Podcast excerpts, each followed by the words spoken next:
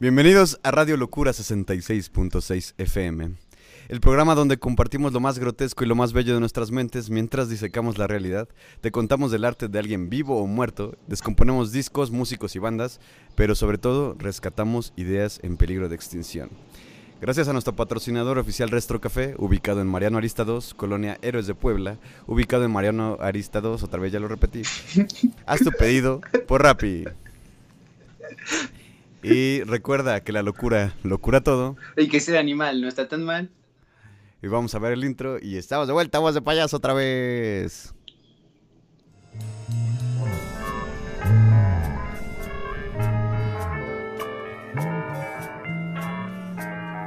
Radio Locura 66.6 en frecuencia moderada, ideas idiotas para gente inteligente. Adiós.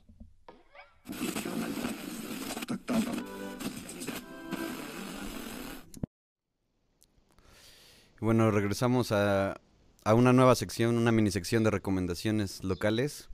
Eh, en primero quiero mencionar el podcast de Heaven's Night, la, la noche del cielo, Heaven's Night, que es un podcast donde se habla de videojuegos, cultura pop y principalmente pláticas cagadas entre compas. En el segundo episodio yo me, me tienen como yo me tienen como ah, yo ser este me tienen como invitado.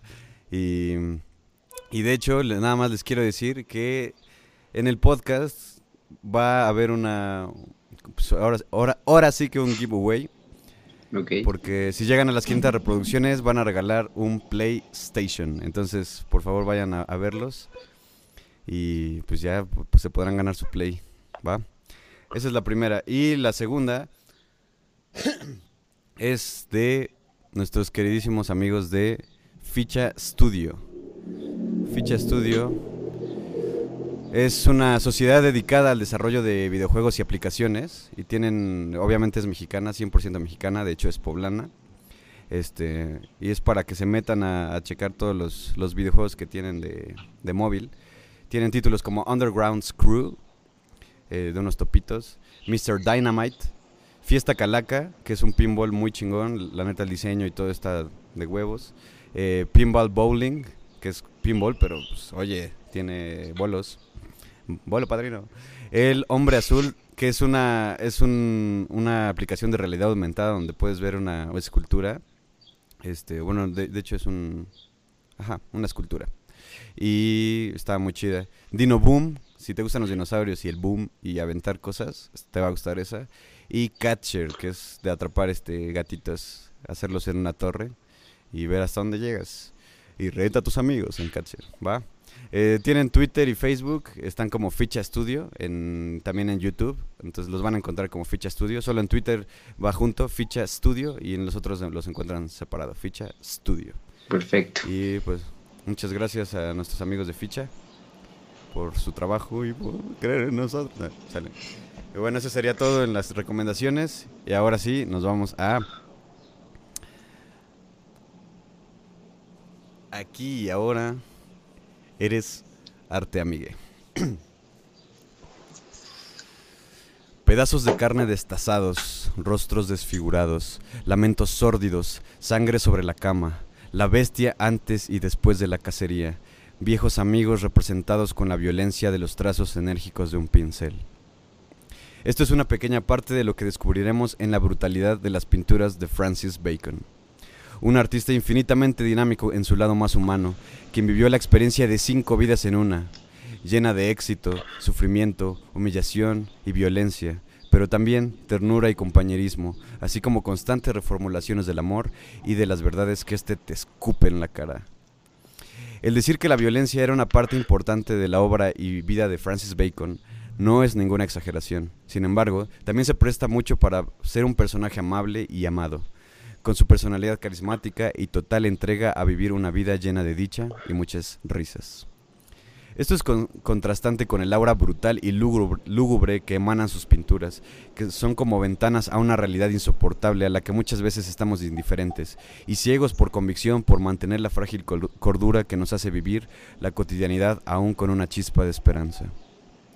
No es para extrañarse que una persona que desde su infancia sufre rechazos y tropiezos, descubriendo su homosexualidad a temprana edad y conociendo oscuras perversiones antes de los 20 años, se entendiera a sí misma como un ser que no encajaba en lugar alguno, que parecía ser esta vida diseñada exactamente para los demás excepto para él.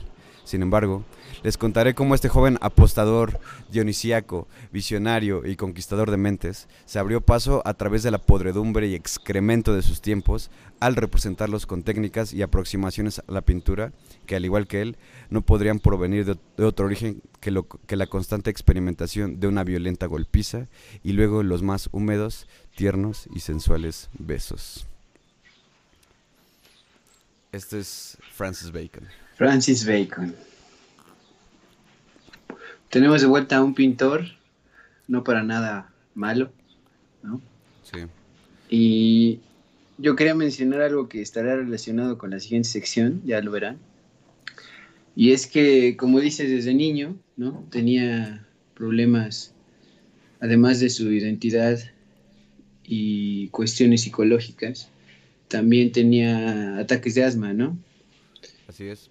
Y a mí me parece muy, muy significativo esta coincidencia de que decidían sus papás, dicen que acostumbraban sus papás a suministrarle morfina para tratar esos ataques, cosa que ya, verán en Gerciana, eh, detona muchísimas ideas, ¿no? No solo en, en cuanto a la morfina en sí, sino este tratamiento tan, tan a la mano en esos tiempos, ¿no? A principios del siglo XX, como un tratamiento para niños, ¿no? Y eso ya em, em, empezamos con todo con Francis Bacon. Eh, Francis Bacon conoció todas las perversiones posibles, yo creo. Y si no las si no las conoció en carne propia, al menos las vio con sus ojos. Pero bueno, empezamos por ahí. Justamente su infancia, como él, la, como él la explica, dice que es como un bloque de hielo, porque es algo frío y duro. Era asmático, como dices, y, por eso es que era, era un niño tímido, porque no se podía relacionar con los demás de la manera de pues estar jugando ahí con sus yeguitas y todo eso, ¿no? Porque tenían vivían en establo. Su papá, de hecho, se dedicaba a eso. Eh, algo importante de Francis Bacon es que se considera, él se considera a sí mismo homosexual desde los 12 años. Él ya le empiezan a despertar este, este, este deseo de los hombres, ¿no? Y bueno, este gusto, ¿no? Y dice que, pues obviamente esta, eh, la homosexualidad le causa problemas con su padre, porque su padre era un machitrol, ¿no? Pero dice que, bueno, su padre lo maltrataba y le, pues lo hacía menos, ¿no? Y dice que Francis, eh, lo, lo, comentaba ya con sus amigos un poco más grande, de hecho ya borracho hay videos donde lo dice, dice que incluso llegaba a odiarlo, o sea, llegaba a odiar a su papá, aunque admitía que lo encontraba sexualmente atractivo. Y esto, va, esto va a ser, va a ser como que la base de todo lo que, lo que va a empezar a experimentar Francis. Después de pues, tener problemas en su casa y todo, su padre le ofrece a uno de sus amigos, amigos del padre. Y ese amigo era bisexual y termina enamorándose de Francis, más o menos como a la edad como entre 13 y 15 años.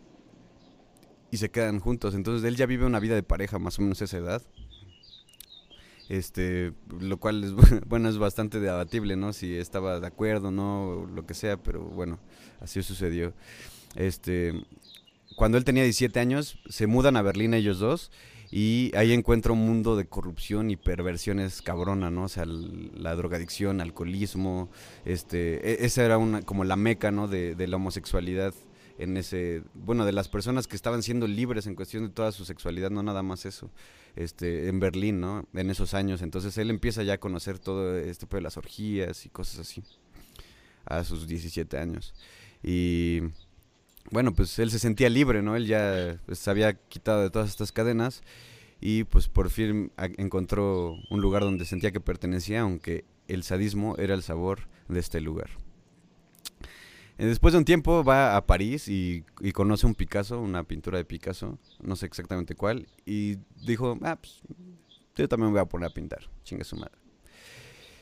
Y ya, pues se puso a pintar, a pintar, ¿no? Como cualquiera, así que agarra unos plumoncitos y se pone a pintar. Pero pues él sí em, empezaba, tenía esta, este, esto de llevar todo al límite, ¿no? Todo, todo, desde el arte hasta su vida.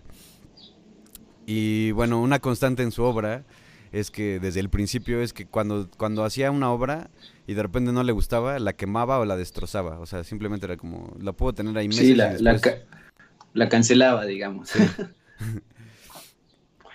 la derruía y la sí la, la- destruía, ¿no? Y por eso es que mucho antes de los años 40, que él más o menos tendría como unos treinta y tantos años, este, no se sabe nada de lo que él hacía o muy poco realmente, porque todo lo destruía. Se, se encargó de eliminar. lo destruyó, simplemente lo destruyó. Todos sus pininos los destruyó. Y luego eh, sí trabajó también como diseñador de, de int- de interiores, pero es algo como que a él no le gustaba hablar mucho. De hecho hay una, alfombra muy famosa que incluso abajo dice Francis Bacon. Este, no es pero para él era lo de menos, ¿no? Sí, no, es, no está particularmente chida, pero es una buena obra. Este, bueno, entramos en- ya en materia. Él estaba obsesionado con el sexo rudo. eh, le encantaba el sexo sadomasoquista y por eso iba a los clubes sadomasoquistas, ¿no? Él mismo decía, tengo miedo a la violencia, pero a veces me someto a ella, ¿no? Entonces eso me parece muy cabrón, ¿no? Que él realmente tuviera, sí pudiera dimensionar qué es lo que estaba bien o mal dentro de eso, aunque él no tenía un sentido de moralidad muy estricto porque él nace como protestante, eh, pero nunca realmente cree, ¿no? De hecho, hay un video donde le preguntan, ¿crees en Dios? Y él no, y después de 30 segundos le dice, ¿por qué me haces una pregunta tan estúpida, no?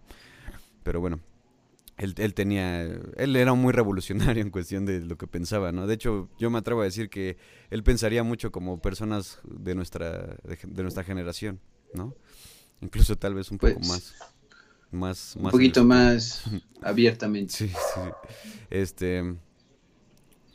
A veces lo, lo- cuando salía de los clubes sadomasoquistas, al otro día sus amigos lo veían que no podía ni siquiera caminar bien, o que, que no podían ni mover su cabeza o su cara por las golpizas que le daban ahí, ¿no?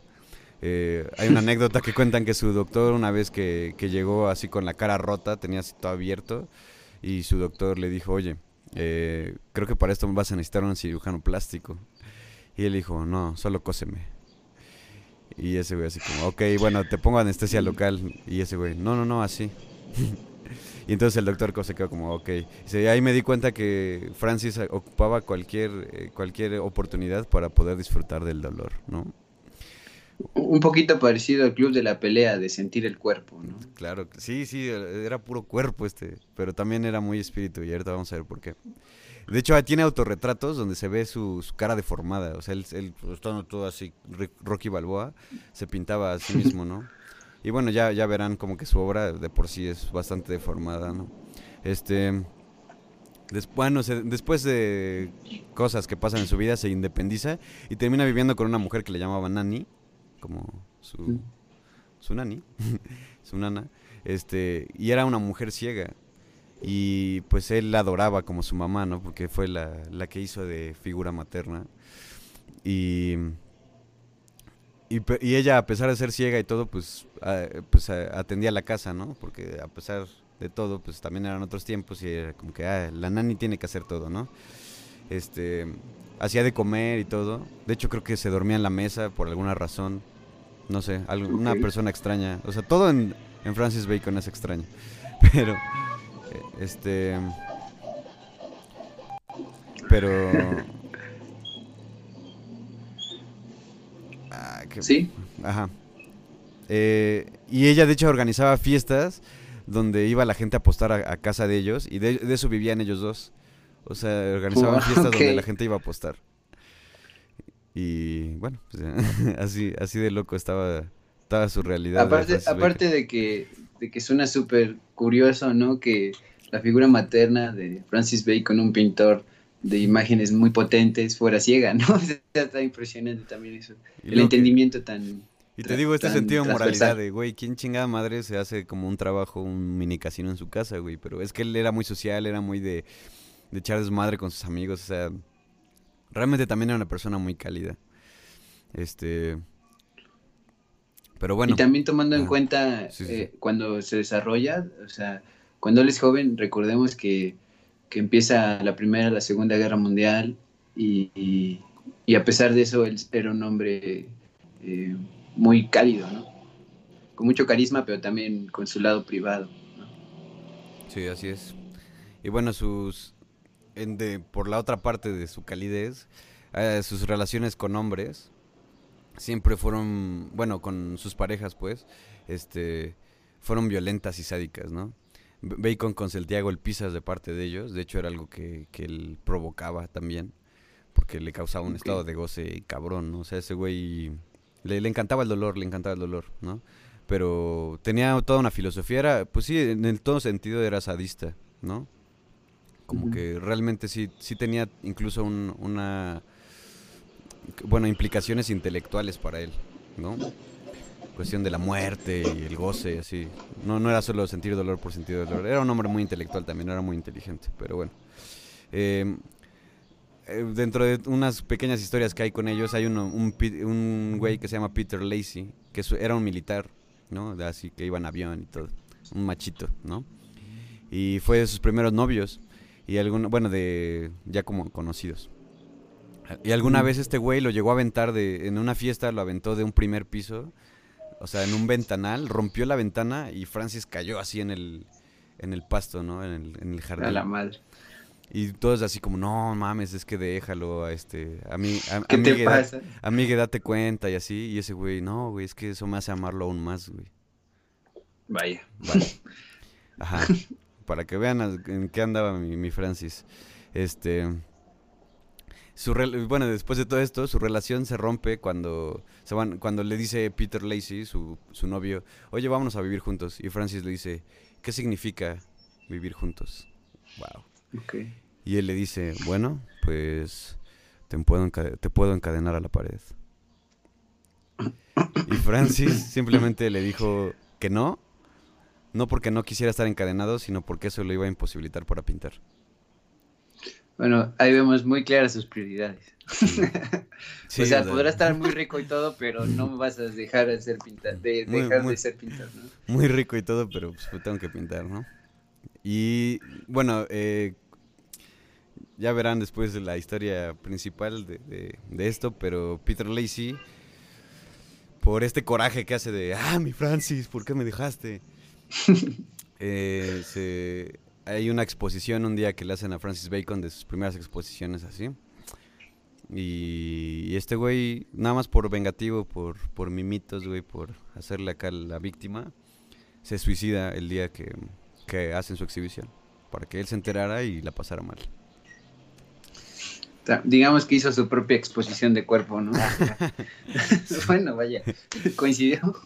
Sí, bueno, esto va a ser una constante así como de estas cosas. Pero bueno, en 1936 ofrece Francis Bacon su, eh, parte de su obra la Exposición Internacional de Surrealismo, ¿no? Así que André Breton y todo este pedo. Pero lo rechazan porque su pintura no es lo suficientemente surrealista, según ellos. Pues, Entonces, discutible, discutible. Después de todo, y de hecho sí, porque Francis Bacon decía, él mismo decía que su obra era realismo. Eh, yo lo creo más como una cuestión de concepción estética y conceptual, ¿no? O sea, como el concepto de esto es algo real, ¿no? Entonces yo estoy representando algo real, pero en realidad las técnica, la técnica pictórica, pues e, es muy, eh, dirían que incluso es como expresionismo abstracto con figuración, no sé, raro sí, que tenía un poquito de todo, pero mantenía la figura. Son, pinturas muy... tienen mucha, tiene mucha energía esas pinturas. O sea, realmente todas sus pinturas pueden o no gustarte, pero como dicen, no te dejan indiferente. Eso, eso es lo que me gusta de él. Este... Y de hecho, por ejemplo, ya... Bueno, aquí eh, justo cuando lo rechazan de los surrealistas, es cuando lo, mandan a la... manda la chingada todas sus obras y entonces ya empieza como de cero y aquí es donde voy a poner aquí en la pantalla, para los que estén viendo en YouTube. Hace su primera obra que se llama, eh, su primera obra seria, perdón, que se llama Tres figuras al pie de la crucifixión, que es un tríptico, ¿no? Que es un concepto que él va a, utilizar mucho de la cronofotografía de Edward Muybridge, este, que fue una de sus grandes inspiraciones. Y y bueno, pues es un, tríptico donde incluso se ve un hombre que está como regañando a otro, lo está expulsando, algo así. Había gente que decía que se representaba a sí mismo como con como su padre lo, rechazaba. Y en la segunda, en el segundo tríptico, o no sé cómo se diga, en la parte del medio, este se ve un cuerpo como, como si le hubieran dado un escopetazo en la cama. Está muy cabrón. Y en el otro se ve como una especie de mujer embarazada, destripada, extraño. Pero no se ve realmente si es un humano o no. O sea, es, es, pintura muy, muy, muy, muy rara. Pero está muy chido. Entonces, este... Bueno, ese es el, tríptico que hace, el primero, por el que empieza a llamar la atención. Y bueno, pues él estaba obsesionado con, Diego Velázquez. Este y con muchos otros pintores, Paul Cézanne, eh, Vincent Van Gogh y Picasso también. Y este y él decía que él nunca iba a pintar como ellos, porque él, de hecho sabía y él sentía que, bueno, él sentía y luego sabía que era un, un, mal dibujante, un mal pintor. Bueno, un mal dibujante, no mal pintor, perdón. Un dibujo en cuestión de encajar, encajar la forma y todo. Entonces, simplemente eh, todo ese, todo ese, ese viaje explorativo de su propio arte lo llevó a, decir esta como, este como concepto que le llama taquigrafía de las sensaciones, que es como yo voy a representar algo real, pero voy a hacer algo más real que lo real, ¿no? O sea, voy a poner una muerte, un cuerpo destazado, si quieres, güey, lo que sea, pero te va a causar la misma sensación como si estuvieras viendo algo así sin tener que verlo, ¿no? En realidad es eso, la taquigrafía de las sensaciones, ¿no? Algo que semeja por mucho la, la sensación real. Y este y con eso pues buscaba hacer una deformación y reconstrucción de la realidad, ¿no? Algo así como lo que se llama deconstruir ahora, lo que se utiliza como deconstruir ahora. Pero pues sí, él, él, él veía algo, lo, lo, imprimía en su, en su pintura de una, la manera en la que él sentía que estaba bien representado. Y por eso mismo él decía que no le interesaba la fantasía, güey. O sea, ah, la fantasía, se le pueden dar por culo. Por culo, tío. Que este, a mí me interesa la realidad, ¿no? Yo quiero recrear la realidad. Y sobre esto, él, dirá, eh, cito, el hombre moderno busca sensaciones no sometidas al tedio de la representación fiel, o al menos que busca la mayor reducción posible de esa fidelidad, sin por ello dejar de transmitir la sensación. Que el hombre moderno creo que se refiere a él, porque no creo que las demás personas pensaran eso, pero ok. Este, y bueno, por todas estas cosas, él no, es de esos artistas que estén orgullosos de su obra, o sea, cada obra le, le, como diría Nietzsche, ¿no? Él va muriendo un poco en cada una de sus obras que hace, ¿no? Y no, no es como que le, le, hiciera sentir tan orgulloso, de hecho algunas incluso le avergonzaban. Y por eso es que algunas las destruía, algunas ya las, las ponía, ¿no? Este... Y dice, realmente si, si yo agarrara toda mi obra y la quemara, creo que no pasaría absolutamente nada. ¿No? Estaba seguro de que era más, o sea, independientemente del cuadro que quedaba, del óleo que quedaba, la experiencia era lo que constantemente estaba exponiéndose a sí mismo, ¿no? Sí. Y él, dice, por ejemplo, que una de sus grandes influencias es Esquilo, ¿no? Y él dice así, la violencia de Esquilo trae consigo, consigo misma imágenes, ¿no? Y él, por ejemplo, cita una, un pequeño verso que dice, el hedor de la sangre humana me sonríe. Y yo siento que es algo que, bueno, él mismo lo dice, pero sí representa bastante su obra, ¿no? El hedor de la sangre humana me sonríe. Es como encontrar justamente el goce en el dolor y el sufrimiento y pues, sobre todo también la sangre y lo que lo causa, o sea, el efecto de la sangre y qué causa la sangre, ¿no? O sea, sí, siento que, o sea, Francis Bacon se, se supo resumir muy bien, muy bien en eso. Y eh, después de decir esa frase dice, ¿se te ocurre algo más impresionante que eso? Ay, güey, mamón. Mamoncita. Y que, y que de hecho nada perdido, ¿eh? Porque volvía, como hizo Nietzsche también en varias de sus obras, a hablar de lo dionisiaco como algo que siempre ha estado en el mundo griego y después occidental en general, bueno, después latino y luego occidental en general, que incluso llega hasta nosotros, ¿no? lo dionisíaco como eso que siempre tuvo la misma importancia en Grecia, pero que se ha querido opacar se ha querido dejar de lado, cuando es muy importante que hasta Esquilo, ¿no? un clásico de clásicos, un derby griego, eh, pues tenía esas imágenes a la vez que tenía representaciones de personajes eh, en sus obras, en sus tragedias muy impresionantes también del lado bello y apolíneo. ¿no? Sí, claro. No, y es que Francis Bacon era una persona muy culta, o sea, él, le encantaba, todo el tiempo estaba metido en cuestión de conversaciones del arte, con sus amigos eran artistas, ¿no? Eran conoció incluso a William Burroughs, ¿no? O sea, él no, no, era, no era cualquier güey, o sea, realmente se juntaba con mucha gente que, que ahora incluso admiramos, ¿no? Pero bueno. Este... También en ese sentido, pues la relación siempre al pendiente, pero no tan cercana, al menos en sus referencias, en sus obras con, con Lucian Freud, ¿no? El, el nieto de, de Sigmund Freud. Así es. Sí, sí, sí. Bueno, su, su cuestión de su estudio, ya para meterme más con las cosas pictóricas, em, su estudio era un desmadre, güey. De hecho, él, él o sea, si, si ven las fotos, o sea, era, un, era como un crack house, ¿no? Y ese güey cuando estaba pintando utilizaba las paredes y los objetos y todo para probar los colores, o sea, no lo probaba en el lienzo, ¿no? Simplemente era como, a ver, voy a, voy a hacer una combinación de colores y los probaba así. Entonces ve su pared y está llena así de manchas de colores, ¿no? Y este... Dice, dice, él decía que trabajaba mejor dentro del caos y por eso lo hacía, ¿no? Pero tampoco es algo que siento que lo haya pensado demasiado, sino que simplemente le, se le sugería imágenes, ¿no? Y este, estaba lleno de fotografías en movimiento de este güey, Edward Mybridge, se escribe M-U-Y, Bridge, muy Bridge.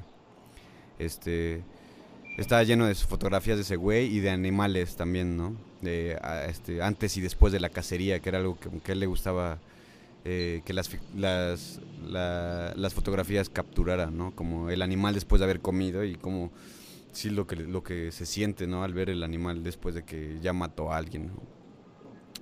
bueno, ajá, otro animal, lo, eh, lo, inspiraban a capturar esa vivacidad, esos animales, en sus obras, ¿no? En lo que él, en lo que él quería hacer. Sí, eso también está eh, muy interesante por lo que dices del movimiento, ¿no? El movimiento de los animales que se parecen mucho y eso también yo vi que tenía ahí en su estudio un chingo de fotografías de de personas con deformidades que se le parecían a, los animales en su movimiento, ¿no? En su movilidad, un tanto curva, un tanto extraña y no tan limpia, que le llamaba mucho la atención. Es que de hecho Edward Mybridge este, hacía, hacía, o sea, es conocido por hacer los experimentos cronofotográficos, que es prácticamente como ahora el stop motion, pero pues como si fueran cómics, ¿no? Y y él tomaba, él estaba un poco como con esta, este viaje de tomar fotos de, gente que tiene deformidades y ver sus movimientos, ¿no? No en un plano morboso, o quizás sí, pero no, no en mala onda, sino como capturar la belleza de los movimientos extraños, ¿no? De la gente. Eso estaba muy chido. Y también lo conectaba con el deporte, ¿no?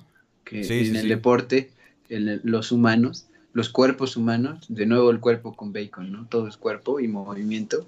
Se veía ciertas posturas en que en el momento que las hacen los deportistas ni se dan cuenta, pero que existen esos quiebres en los músculos, ¿no? En el cuello, en las miradas, como en el boxeo, ¿no? La imagen clásica de Rocky combatiendo. Sí. O, los o los fotogramas de eh, Raging Bull de Scorsese le hubiesen encantado. Sí, sí, sí, sí, sí. Hubiera sido muy fan. Pero bueno, hubo una época donde se obsesionó también con, con los rayos X este, ah, bueno, antes de pasar Edward Muybridge fue, fue famoso porque él fue como el, precursor del el cinematógrafo. Entonces, para que vean un poco como el, ímpetu del movimiento en la obra de, de Muybridge y cómo esto influye en Francis Bacon, ¿no? Porque su pintura está llena de movimiento de Francis Bacon. Este, pues se solucionó con rayos X, pero sobre todo como con las posturas en las que lo ponían. Eso se me hace bien loco porque él no, nada más se basaba como en algo, sino que él, él, mismo decía, yo hago de algo mi sujeto y mi tema, ¿no? Entonces se obsesiona con rayos X, pero cualquier artistucho como, como yo, así como, ay, vamos a, ver los huesos, ¿no? Pero ese güey no, o sea, sí los huesos, pero también cómo están los cuerpos y todo lo que está alrededor de eso, o sea, era un cabrón, güey. Eh, sobre su, su peculiar forma de pintar, él decía, eh, se supone que yo debo destruir el lienzo, pelear contra él, ¿no? Él, él lo decía así.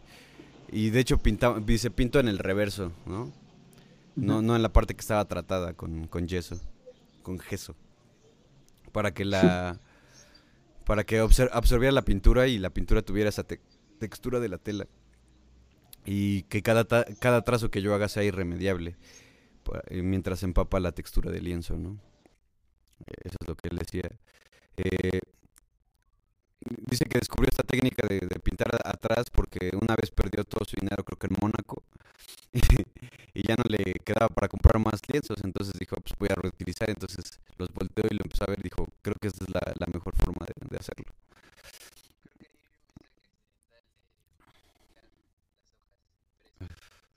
Reciclen amigos, amigues. En el óleo se puede, se puede en cualquier hoja que uses. ¿no? Quién sabe, igual y descubres que es una mejor manera de intintar tus hojas con tus ideas. De hecho, sí, de hecho hay, hay como experimentos de dibujo que puede ser que dibujas algo eh, y después dibujas al reverso e intentas conectar las dos figuras para hacer para que se vea la transparencia del otro lado. güey. Y además de la, la precisión de, del giro, ¿no? Que implica ponerlo en espejo. Está. Eh, a veces pintaba con trapos. Yo, yo no sé por qué me lo imagino como que agarraba sus calzones este, ya iba a tirar a la basura, los mojaba en pintura y los, los ponía así, pero por eso tiene mucho movimiento, porque él, él pintaba muy así, así el movimiento que estoy haciendo, que es así con la mano. Es como hacerlo así, pero con la mano. Este, así pintaba con trapos y frotaba también cepillos, ¿no?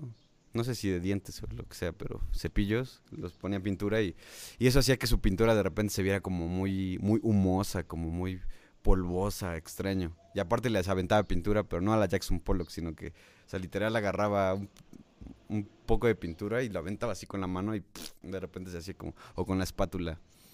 Entonces se ven así como lo que, este, bueno, no me acuerdo cómo le dicen, pero, este, impas- impasto, impaste, algo así se llama. Entonces se ve así como una capa gruesa de pintura. Eso es lo que... Y él decía que él peleaba con, con eso, eh, con el lienzo, ¿no? Así es como todo el tiempo estoy así como, ay, hijo de tu pinche madre, porque él sacaba todo, ¿no? Pero lo cabrón es que cuando le preguntan, ¿qué es lo que sientes cuando pintas? Y decía, nada, no hay nada que sentir.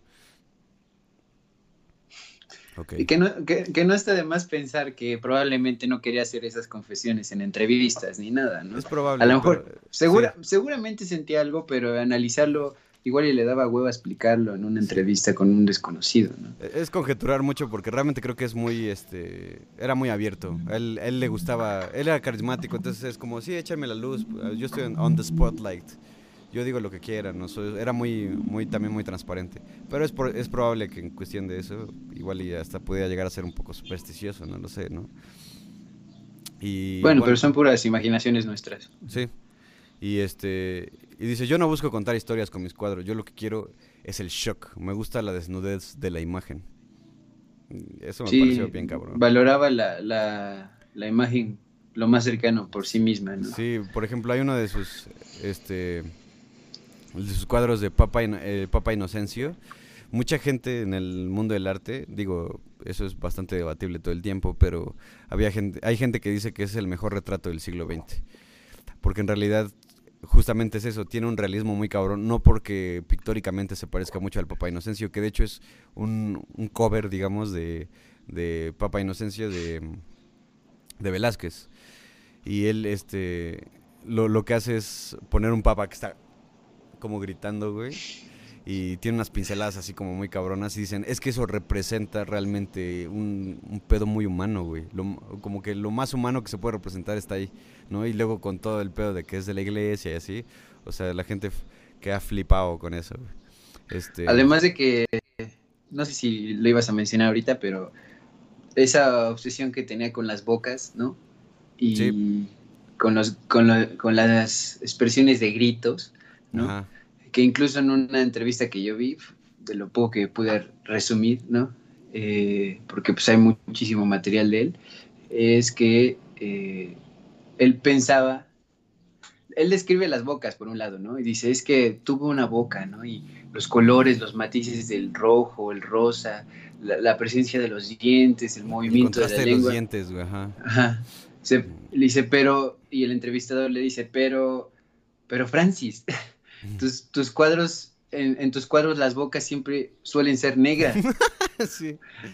Y, y bueno, él ya... Sí, nunca lo logré. una- Ajá.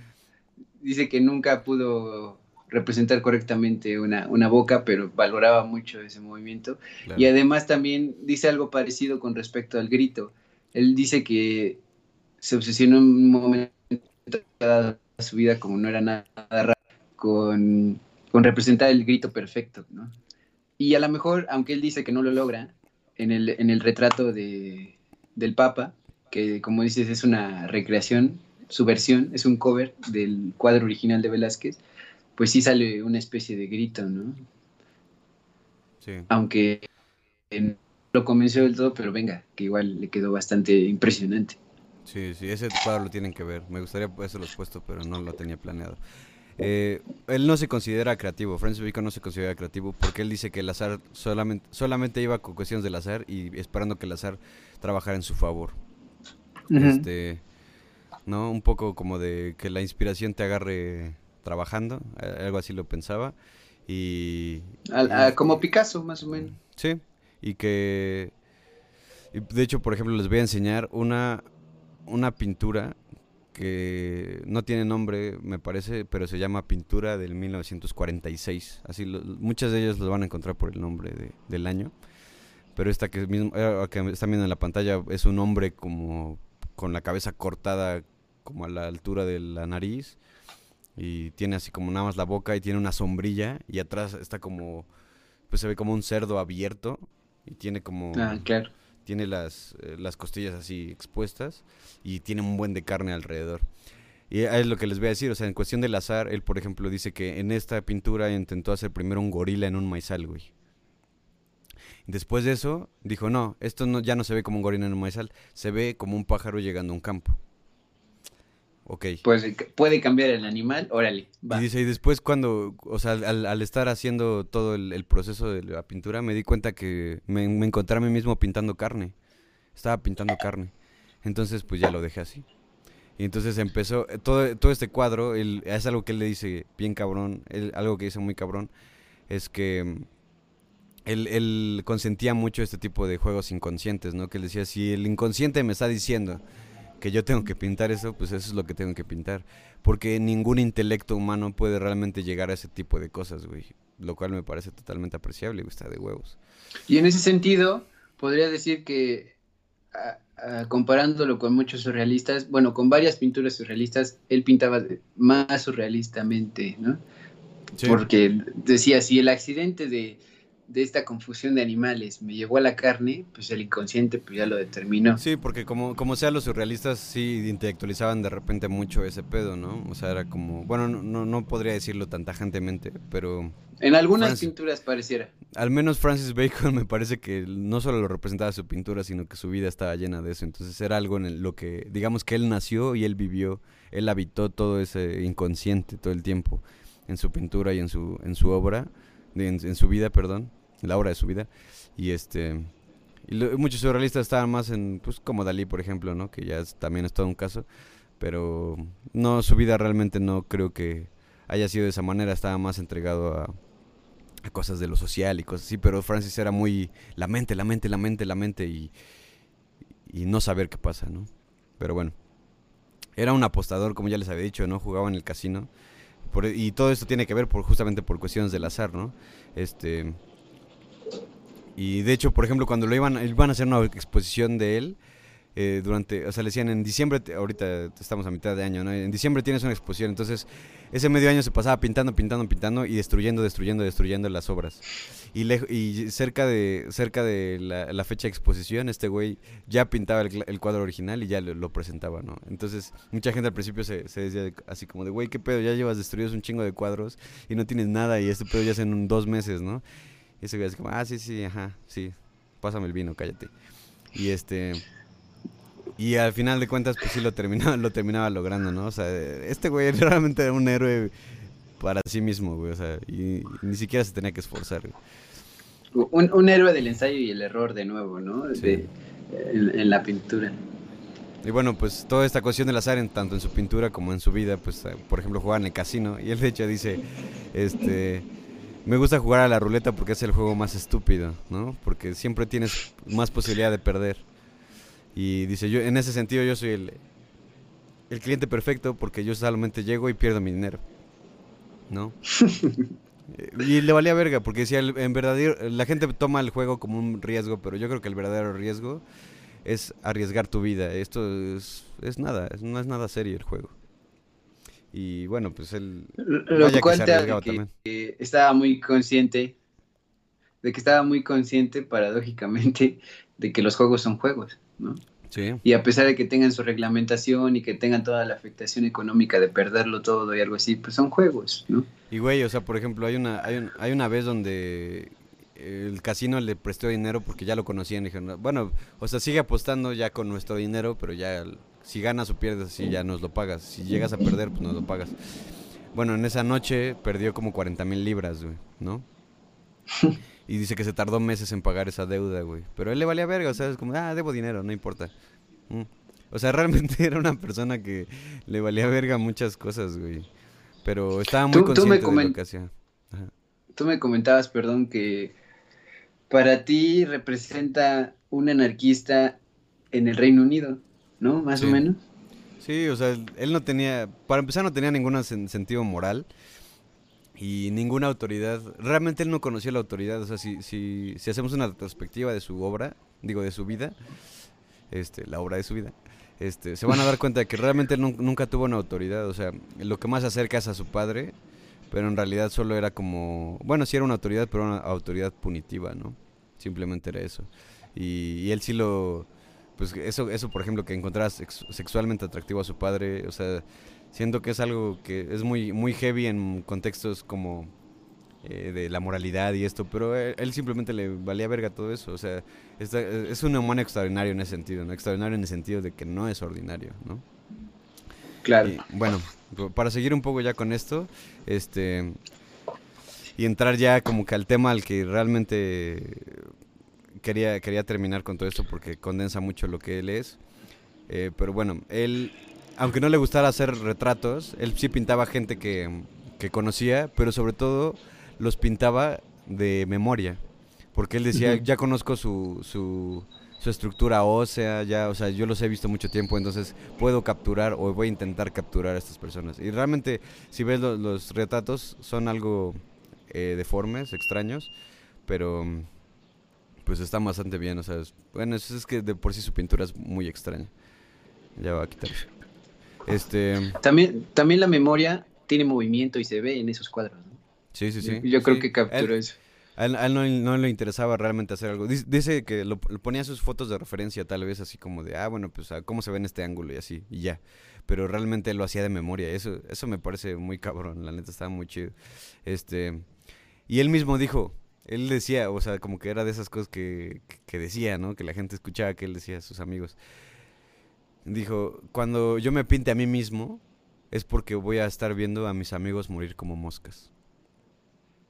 Ah, caray. Y por eso es que ahora les voy a contar ya como la historia, digamos, de uno de sus, de sus cuadros, sus pinturas, este, que es la más, de las más célebres y yo creo que de las más desgarradoras. Venga. Después de, después de tener amorillos y así con, con varias personas, conoce a George Dyer. George Dyer era un hombre mamado y apuesto, todo pinche hermoso, delicioso. Y parecía como el chico malo, así como de, ah, este güey es este, un macho, ¿no? Que es lo que a él le gustaba, así le gustaba la figura del macho. Este, pero este güey conocía gente muy malvada, güey. De hecho, conoce a los Greys, que son este, de hecho, si han visto una película que se llama Legend de, de Tom Hardy, es esa misma historia de los Greys.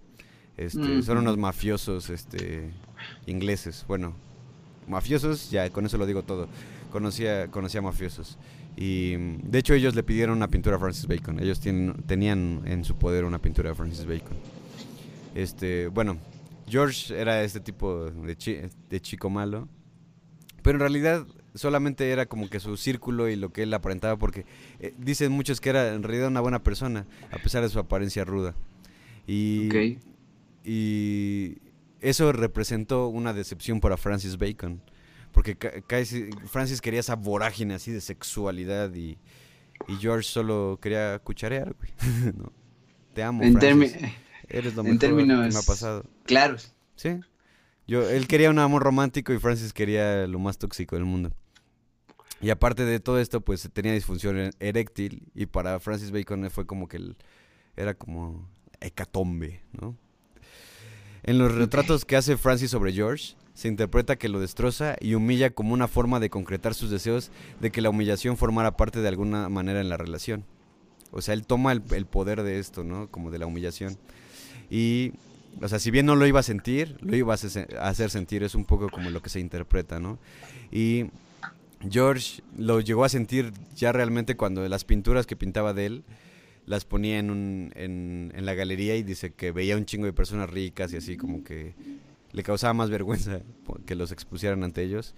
Y este y dice dice viendo esas pinturas horribles y deformes, George decía, le llegaba con uno de sus amigos de Francis Bacon y le decía, "Oye, ¿realmente él cree que yo luzco así?" Y lo peor de todo es que esta gente está pagando un chingo de dinero por ellas, güey. ¿No? Entonces lo hacía ascender así como, imagínate, van a la galería y, él se siente así como humillado, así como de, güey, ¿qué pedo con las pinturas que este güey está haciendo de mí? Y la gente les encanta. Y después llegan a, la casa, güey, y así es como de, ya pasó todo el pedo de lo social y así.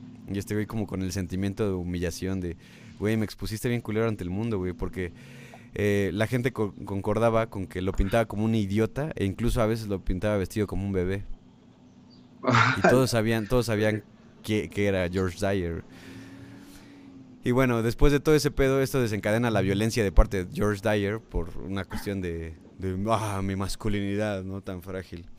Este, un día se encabronó bien, bien, bien cabrón, valga la redundancia, con, con Francis Bacon y empezó a tirar todos los muebles de su, de su departamento, los empezó a, aventar así por la escalera, ¿no? Y Francis Bacon le habla a uno de sus amigos. Y bueno, ya no les voy a contar toda la historia. Véanla en, un documental que se llama Brush with Violence. Está muy bueno ese, mucho de la información de aquí viene de ahí.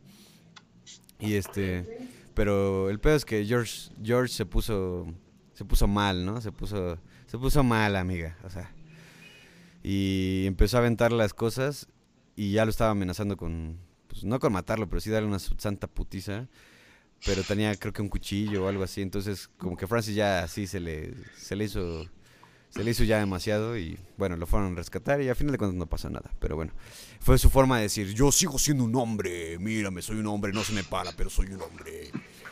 Pero bueno, Vaya. este, sí, fue su, bueno, muchos interpretan que fue su forma de decirle que ahí estaba, ¿no? El hombre que Francis quería, ahí estaba.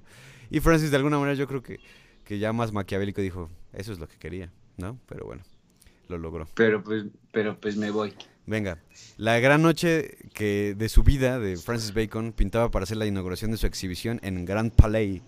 Grand Palais se escribe, está en francés, Grand Palais, no sé si lo estoy diciendo bien, en París. El, al ser el primer artista británico que inventaban a ese recinto este, francés. Eh, todos le decían, güey, no lleves a George, no mames, o sea, estás viendo cómo están los pedos y así, y nos va a arruinar todo y así. Pero pues a él le valió verga a Francis Bacon porque pues Francis Bacon no le hacía caso a nadie y lo llevó, ¿no? Y en la tarde del día anterior pues se fue con unos amigos, bueno, no uno, sino varios amigos, se fueron de juerga, tío. Este, fueron a fueron a comer y a chupar y a hacerse pendejos ahí por las calles de París y a pasarla chido, ¿no? Y cuando llegaron en la noche, Francis Bacon llega con unos amigos y le dice, oye, déjame dormir acá, ¿no? Porque tenía dos camas en su cuarto. Dice, porque este güey George trajo a un amigo que le apestan las patas, literalmente. O sea, le huelen los pies, le, huelen a queso. Y, y eso no está chido aunque estemos en París. Y eso no está chido. y entonces este, se quedó con él. Al otro día el amigo, este, bueno, se levanta Francis Bacon y le dice, oye, ve a ver si George ya se deshizo de su amigo, el que le huelen las patas, ¿no? Y entonces va su amigo al cuarto de George Dyer y lo encuentra todo desmadrado, así como que, bueno, no desmadrado, pero la cama así extendida y las cosas ya aventadas y así. Y creo que la puerta estaba abierta, no sé, no me crean mucho. Pero entró y se, se dio cuenta de que en el baño estaba George Dyer en un en una taza de baño, inconsciente, muerto, estaba muerto. No solo inconsciente, muerto. Muerto. Es desconsciente, podría decir. Uf. Eh, no, tenía pulso, o sea, estaba muerto. Y entonces todos hasta el manager del hotel incluido, se aseguraron de que no, eh, de no arruinar todo el pedo porque era esa misma noche la exhibición de Francis Bacon y es ahí donde digo, se vuelve a repetir la historia. Un güey se suicida en su exhibición y ahora el, el nuevo novio se vuelve a suicidar en su exhibición y en la más importante de su vida. Ah, maldita sea. Pero bueno, después de todo quiero aclarar que tal vez se trate de que no se trate de un suicidio, sino de una medicación mala, porque dicen que estaba muy borracho y era probable que tomara unas pastillas que tal vez no, no eran, le hicieron mal. Pero no se sabe, realmente no se sabe. Entonces, este... Pues que para no arruinar todo dijeron, pues, ¿por qué no lo dejamos acá y dos días después ya decimos a la policía? ¿Está bien? Entonces esa noche, esa noche que está en la exhibición todo el pedo, Francis Bacon está ahí con no sé cuántas cientos de personas, con cámaras de todo el mundo, güey. Eh, fingiendo que todo estaba bien, güey. Pero por dentro, él estaba pensando en que George Dyer, su pareja, güey, yacía muerto en el baño del hotel, güey. Qué brutal. Y aquí les, les voy a poner este tríptico, que justamente este tríptico es eh, de George Dyer, de 1973 me parece. Este, en el, tríptico literalmente, por no extenderme más, se ven varias, varias formas de cómo encontraron a, desde varias perspectivas, cómo se encuentra George Dyer muerto. Este, ahorita les explico un poco más. Eh, en la noche pues, eh, lo, vieron todo pálido y a poco y poco a poco todas las personas cercanas empezaron a, enterar de que George estaba muerto. Entonces el, el, ambiente estaba súper tenso, güey. El presidente Pompidou, ya después, este, después de un rato, ya la gente como que se enteraron de que estaba muerto este güey en el hotel. Y este güey, tras saber la noticia, el presidente de Francia, compra una pintura hecha con anterioridad, o sea, no es esta que le estoy mostrando, sino otra donde George Dyer está en, un, en una taza de baño, pero nada más así como cagando. E incluso se atrevió a señalar, a señalar que esa fue la posición exacta en la que lo encontraron, Enfrente de todos, Bajo toda esa presión y cámaras de todo el mundo haciendo reportajes sobre esto, ahí estaba, de la manera más trágica y triste, Francis Bacon jugando a ser Francis Bacon, el artista. Tiempo después, ya regresa a París, al mismo hotel, a revivir y recapitular sus emociones, para hacer un tríptico donde representa la escena del aparente suicidio, que es el que estamos viendo en pantalla, de George. Tal vez, él dijo, tal vez si lo pinto y lo siento, tal vez me sienta mejor. Bueno, no era para menos, ¿no? Y bueno, ya para ir terminando, porque ya en cuestión de tiempo, después de todo esto, eh, él conoce a un chico que se llama José Capello, eh, y después de tener dos años de relación con él, eh, Francis Bacon ya le había dado como 4 millones de dólares y dos de sus pinturas. Y simplemente este José Capello lo, abandona. Y lo abandona y se va a Madrid. Entonces Francis Bacon se queda como pues herido del corazón, ¿no? Después de haber vivido dos muertes de novios y golpizas y muchas cosas él cree que el amor de su vida es José Capello, entonces dice, le dice a su médico, oye, estoy mal de salud y así porque, pues, chécame todo el pedo, pero quiero que me cheques bien porque voy a ir a, Madrid a ver a José Capello. Entonces todos los amigos le dijeron, no vayas, la chingada, y su médico le dijo, si vas, te vas a quedar allá, güey, te vas a morir, güey, porque no estás bien, no puedes viajar. Y sí, Francis Bacon muere de un ataque del corazón en Madrid en 1996, en un hospital católico, de algo que él odiaba, la religión. Eh, entre puras monjas, solo, ¿no? En un lugar donde no conoce, y José no estuvo allí. A pesar de que se cree que el ataque le dio luego de una discusión que tuvieron, pero después de todo era un apostador y sabía que los apostadores en algún momento pierden. La última obra que hace es una obra que se llama Estudio de un toro, en la que se ve, de hecho esta obra dicen muchos que está incompleta porque realmente solo es como la parte izquierda de arriba del, del lienzo y dice que se ve a un toro viajando de un plano a otro y el toro, si lo ves, está hecho como de polvo. Entonces eso me pareció una imagen súper poética, güey. No, se me paró la, se me paró la piel, se me puse la piel chinita, güey. Porque realmente sí es como... Él, él se, se, representa a sí mismo como ese toro que a, que a, pesar de todo, pues se sabe finito, se sabe mortal.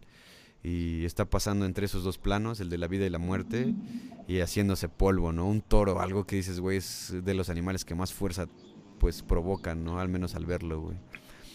Y bueno, pues al final de su carrera, eh, inspira todo este pedo de el cine, ¿no? De hecho, eh, inspira a personas como Bertolucci o Pasolini, ¿no?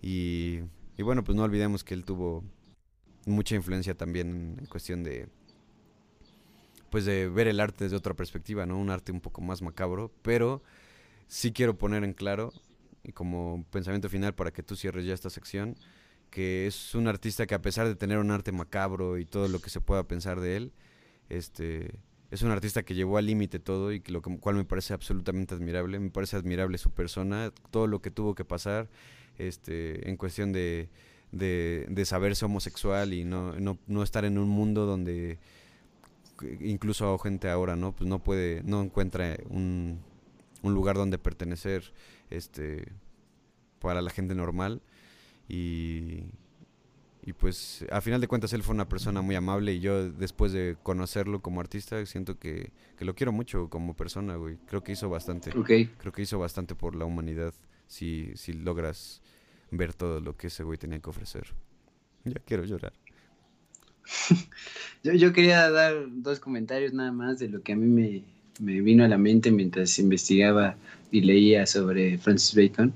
Uno es que a mí me recuerda mucho el espíritu que tuvo Wittgenstein, Ludwig Wittgenstein, que él, tuvo sus trabajos en la filosofía, ¿no? Y eh, porque al igual que Bacon, Wittgenstein, el primer Wittgenstein, el Wittgenstein joven, eh, se preguntaba que qué caso tiene reutilizar los mismos pensamientos de la misma forma que fueron imaginados por primera vez. Es decir, Bacon también lo dice en una entrevista, que, de qué casos tiene que te enseñen unas técnicas que no vas a usar, sino de lo que se trata es de reformular las ideas que son incontrolables y finalmente instalarlo en, imágenes condensadas, porque las, las, imágenes sí puedes intentar meter las manos literalmente al pintarlas, ¿no?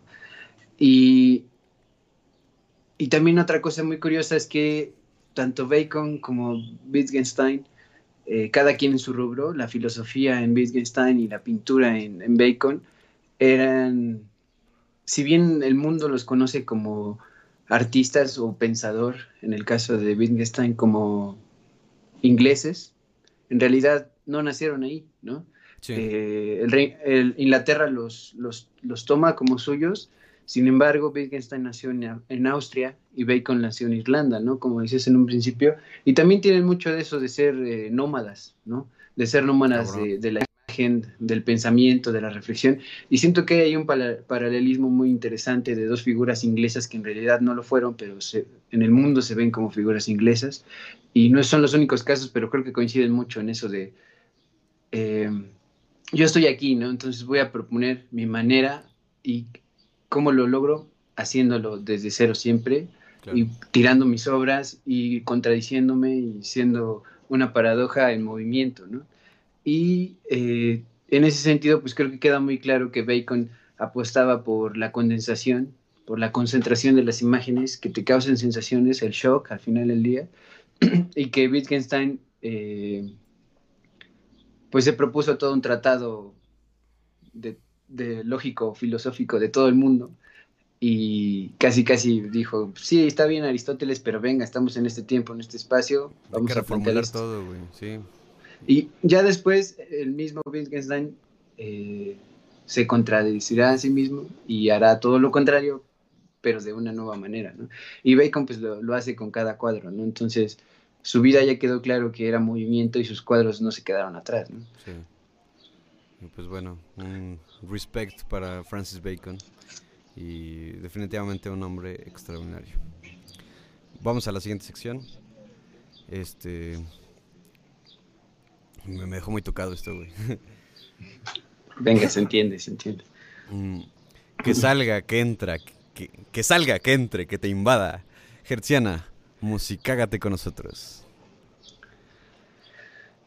Morphine fue un power trio musical que nació en 1989 en Cambridge, Massachusetts, con Mark Sandman a la voz y en el bajo, Dana Coley como saxofonista y en las baterías contaba con Jerome Depri. Esta es una de las primeras cosas que resaltan de Morphine. Morphine era un power trio que no contaba con un guitarrista de planta. Eso, en medio de los años 90, es una excepción a la regla. Morphin es un pez raro en medio de un mar lleno de guitarras noventeras.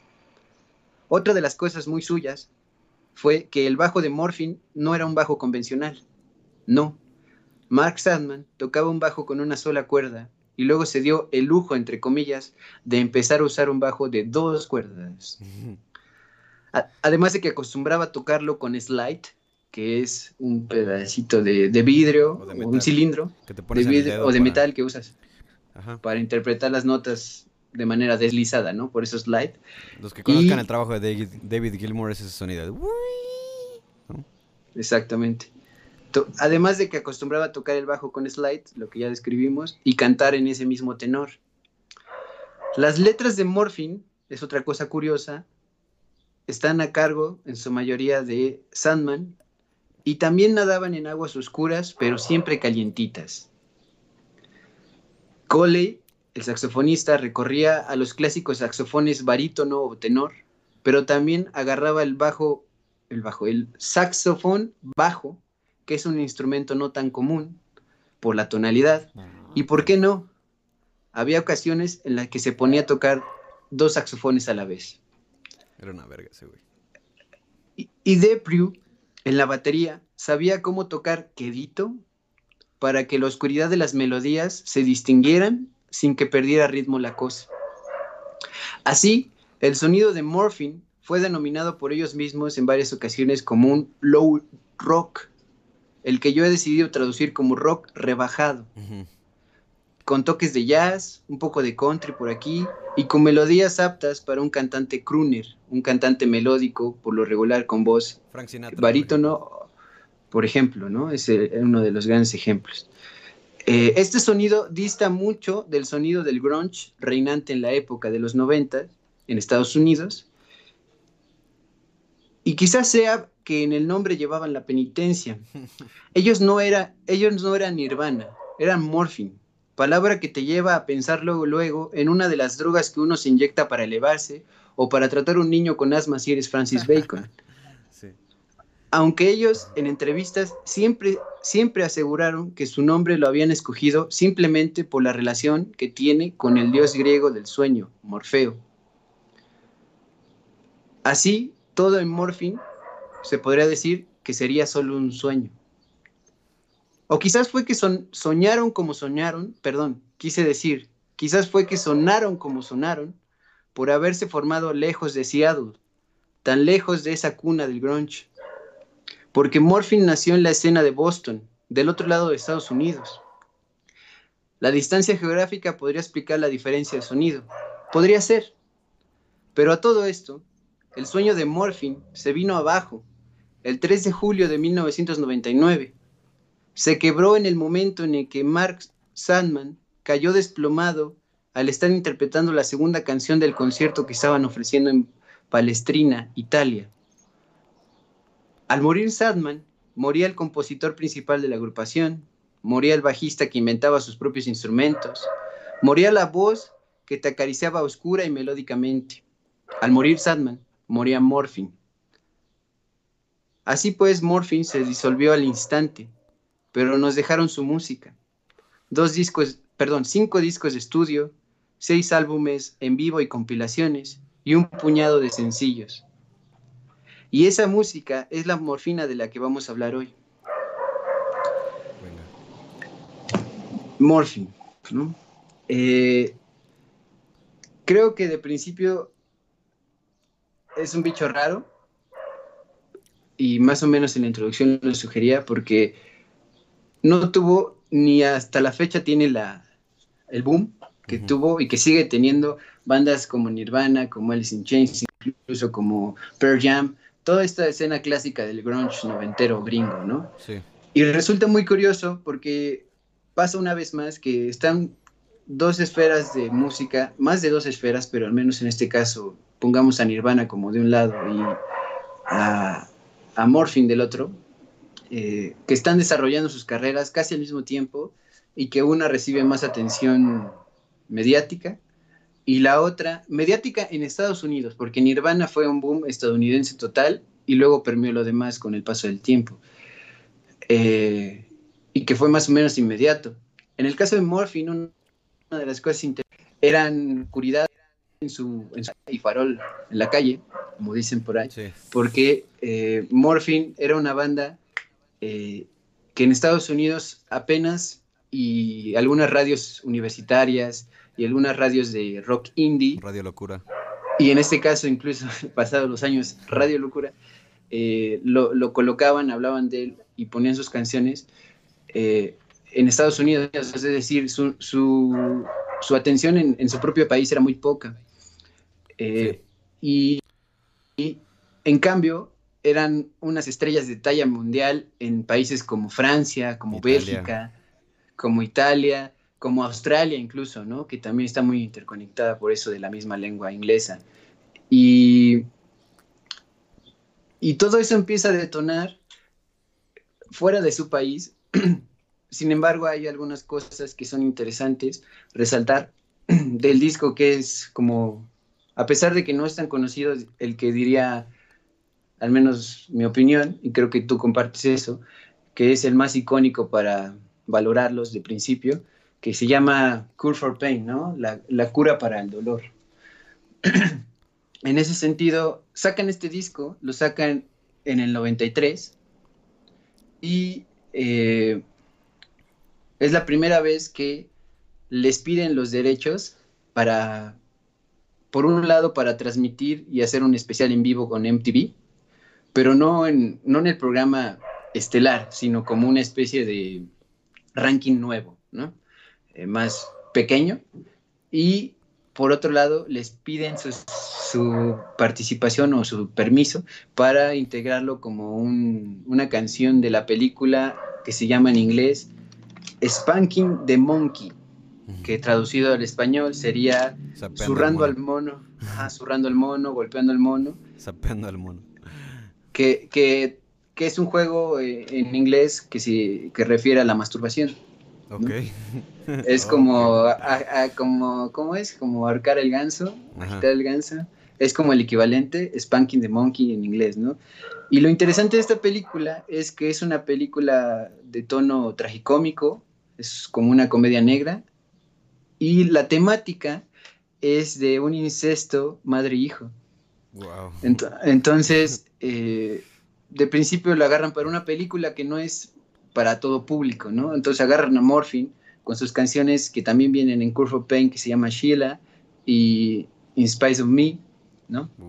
Eh, agarran este par de canciones para colocarlas en una película de temática de incesto, donde la sinopsis básicamente es que el, el, protagonista es un joven que está a punto de entrar al mundo de clínico, de trabajar como médico, está esperando, digamos, nada más su pase de entrada a los hospitales, y se viene abajo un poco su, sueño porque tiene que volver a su pueblo natal para asistir a su madre que tuvo un accidente doméstico, su pierna se, se eh, chavetó y tiene que asistirla en todo prácticamente, ¿no? Y entonces llega el punto en que como el padre está ausente y en parte tiene un amante y aparte este, ya está desinteresado por ella y ni siquiera busca asistente, le deja toda la carga al hijo, eh, empiezan a pasar demasiado tiempo juntos de nuevo cuando él solo quería huir de ese pueblo para hacerse médico en la gran ciudad, ¿no? Eh, incluso llega al punto en que tiene que asistirla para bañarse y ahí empieza a tener el quiebre psicoemocional del, del incesto, ¿no? De empezar a tener deseos entre ellos. Hasta que finalmente, eh, pues si pones una relación incestuosa en una película y en un cuento, más o menos estás obligado a que algo pase, ¿no? Y pues ya sabrán ustedes imaginar que algo pasa, ¿no? Eh, no les cuento final porque qué, qué sentido tendría, ¿no? Eh, lo interesante de esto es que agarran canciones de Morphine, de este disco de Cool for Pain, para una película que es comedia negra con final trágico, de, donde el incesto es lo importante y bueno, eso no te habla de que va a empezar a sonar tu música. Como siempre, como, diría, te lo resumo así nomás, lo más importante siempre es el amor heterosexual. el, amor el amor es familiar, incestuoso, heterosexual. El, punto está en que eso resulta muy interesante porque Morphin, a pesar de que sí tiene atención de cierto sector eh, gringo, contemporáneo suyo, que trabaja en el cine, no lo ponen en una película eh, todo público o un dramón así increíble como Titanic, ¿no? Donde una de sus canciones se vuelve icónica. No, no, no, lo ponen en una película, pues, de género, incluso, si quieres pensarlo. Eh, eso es una cosa, ¿no? Sin embargo, eh, no será el único caso donde empezarán a jalar sus canciones para, para materiales audiovisuales. También jalan el siguiente año otra rola de otro disco que se llama Honey White, eh, Miel Blanca, la sacan en Beavis and Butthead, la, la serie de, MTV de dos personajes que son fanáticos de la música. Eh, y que también, de nuevo, ¿no? no es un programa de... Pues en su tiempo era lo distinto, ¿no? Como programa. Eh, además de eso, me parece muy interesante, pasando directamente a la temática de Cure for Pain, el título ya te dice mucho que tiene que ver con el nombre Morphine, ¿no? Eh, venían de un disco que, que, fue el primero, que se llamaba Good, bueno, así nomás, ¿no? Eh, del año 92. Cool for Pain es del 93, un año después, y eh, desde el primer disco ya se veía esa idea de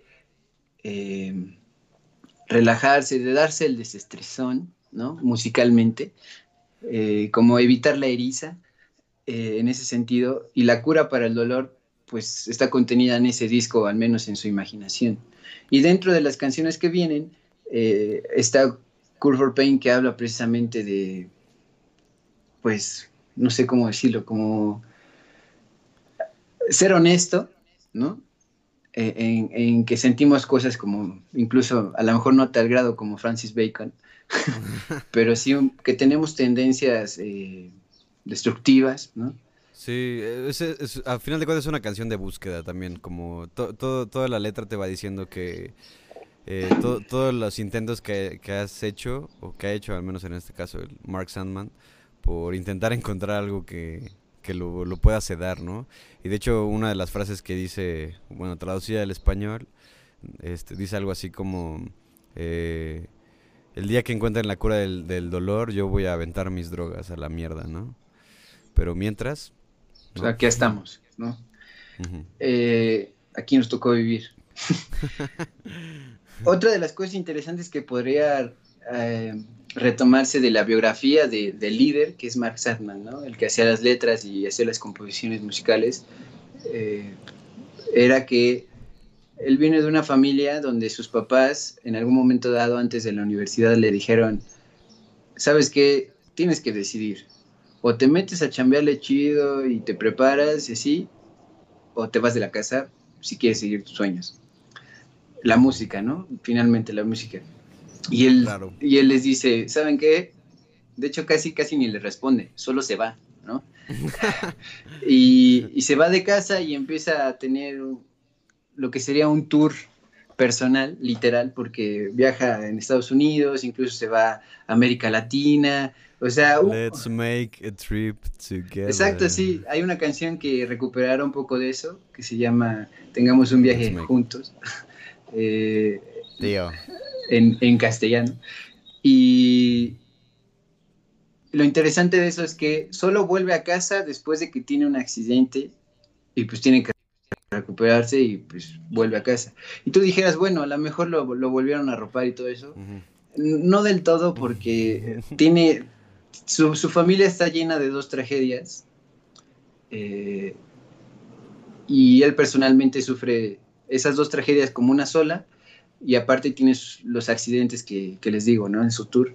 Entonces primero se lastima el cuerpo y tiene que regresar a casa, pero una de las cosas trágicas es que eh, uno de sus hermanos se muere, ¿no? Madre mía.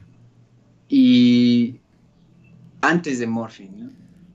Y eh, pues sus papás, digamos que tenían como cierta preferencia por ese hermano porque él no se había ido y así. Eran tres hermanos. Era, el hermano no músico, ¿cómo no iba a ser el favorito? Pues ya ves, es que vivimos en una sociedad. y, y dijeras, bueno, ya pasó una vez, pues ya no tendría por qué volver a pasar. Pues volvió a suceder, se les murió otro hijo, ¿no? Se les murió el otro hermano, que, que también de alguna u otra manera, pensémoslo así, como no se dedicaban al arte o hijos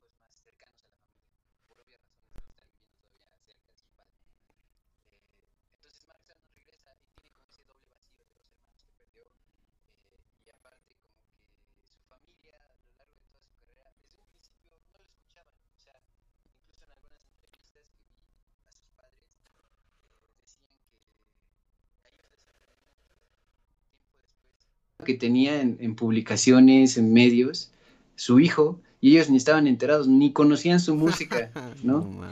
no, no, no. Y incluso ya después que Morphine se hizo más popular fuera de Estados Unidos, cuando volvía a hacer conciertos, incluso los invitaba, ¿no? Decían, vayan a mis conciertos, yo pago todo, ya sabes, ¿no? El, el, hijo ideal y, y pues precisamente sus papás su justificación era que todo su arte eh, no estaba destinado para ellos, aunque pues bro, bueno, más bien father y mother. Eh, father, mother. Los estoy invitando porque quiero que me vayan a ver, deje tú mi arte, quiero que estén ahí, pero nunca fueron, ¿no? Eh, tuvo, tuvo ese tipo de situaciones y pues digamos que Mark Sandman, Sandman eh, una de las cosas que siempre estuvo intentando es que tuvo muchas bandas, ¿no? No solo tuvo Morphine, sino que tuvo muchos proyectos previos eh, en, este, en esta vuelta a Estados Unidos, ¿no? Entonces vuelve a, Massachusetts y forma un grupo de medio blues, ¿no? Se llama eh, Tread Her Right, ¿no? Trátala bien. Decían que, le, que los demás los demás participantes de la banda decían que el título, bueno, el nombre del, del grupo se les hacía como muy sin sentido. Y él decía, bueno, es que yo creo que a las chicas les va a encantar, ¿no? Porque pues sí hay que tratarlas bien, ¿no? Hasta eso era bastante consciente para su, su época. O sea, era un chiste, pero tenía un buen mensaje, ¿no? Eh, claro. Y sin embargo, esta banda no, no, no, si Morphine no explotó, menos sus bandas previas, ¿no? Porque tuvo otras dos. Eh, y finalmente sucede que conoce al, saxofonista, ¿no? Después de todo su viaje, que ya dije, su tour, regresa a casa, sus hermanos están muertos, eh, conoce a, a Collie, el saxofonista que será de Morphine, y... Dana Collie, ¿no? Dana Collie. Le dice que algo así como, jálate en mi casa, vamos a echarnos unas improvisaciones, unos jazz, unos jazz, unos jams, ¿no? Unos jams. Eh, y pues Coli llega y dice, órale, va. Pero se da cuenta al entrar a donde iban a, hacer sus pruebas de, creatividad musical, sus jams, eh, que, que tiene instrumentos distintos, ¿no? O sea, que, que usa un bajo de una cuerda, ¿no? Eh, Después de, eso, es importante decir que él, cuando le preguntan qué pedo con su bajo de una cuerda, dice, pues es que una cuerda ya tiene todas las notas, ¿no? Y bueno, los que sean músicos sabrán que es cierto.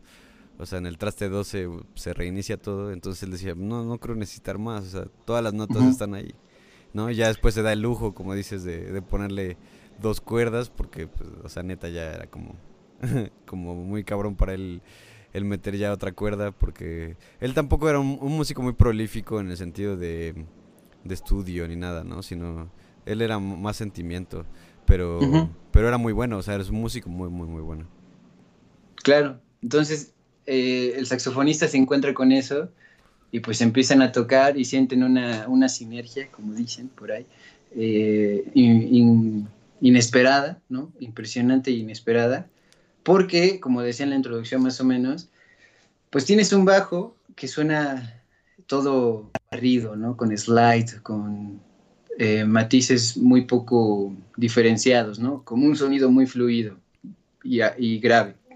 Y tienes un saxofón que por excelencia suena como algo muy, muy acuoso, ¿no? Como muy oscuro. Y y de la nada, pues encuentran un sonido único, incluso ellos mismos se sorprenden, ¿no? Porque Oye, suena Deja tú lo- cabrón esto, güey. Deja tú lo que esté sonando allá afuera. ¿Qué pedo con esto? Que es un saxofón con notas bajas, un bajo con solo dos cuerdas y, y mi voz, bueno, la voz de Mark, que era muy, muy grave también, barítono.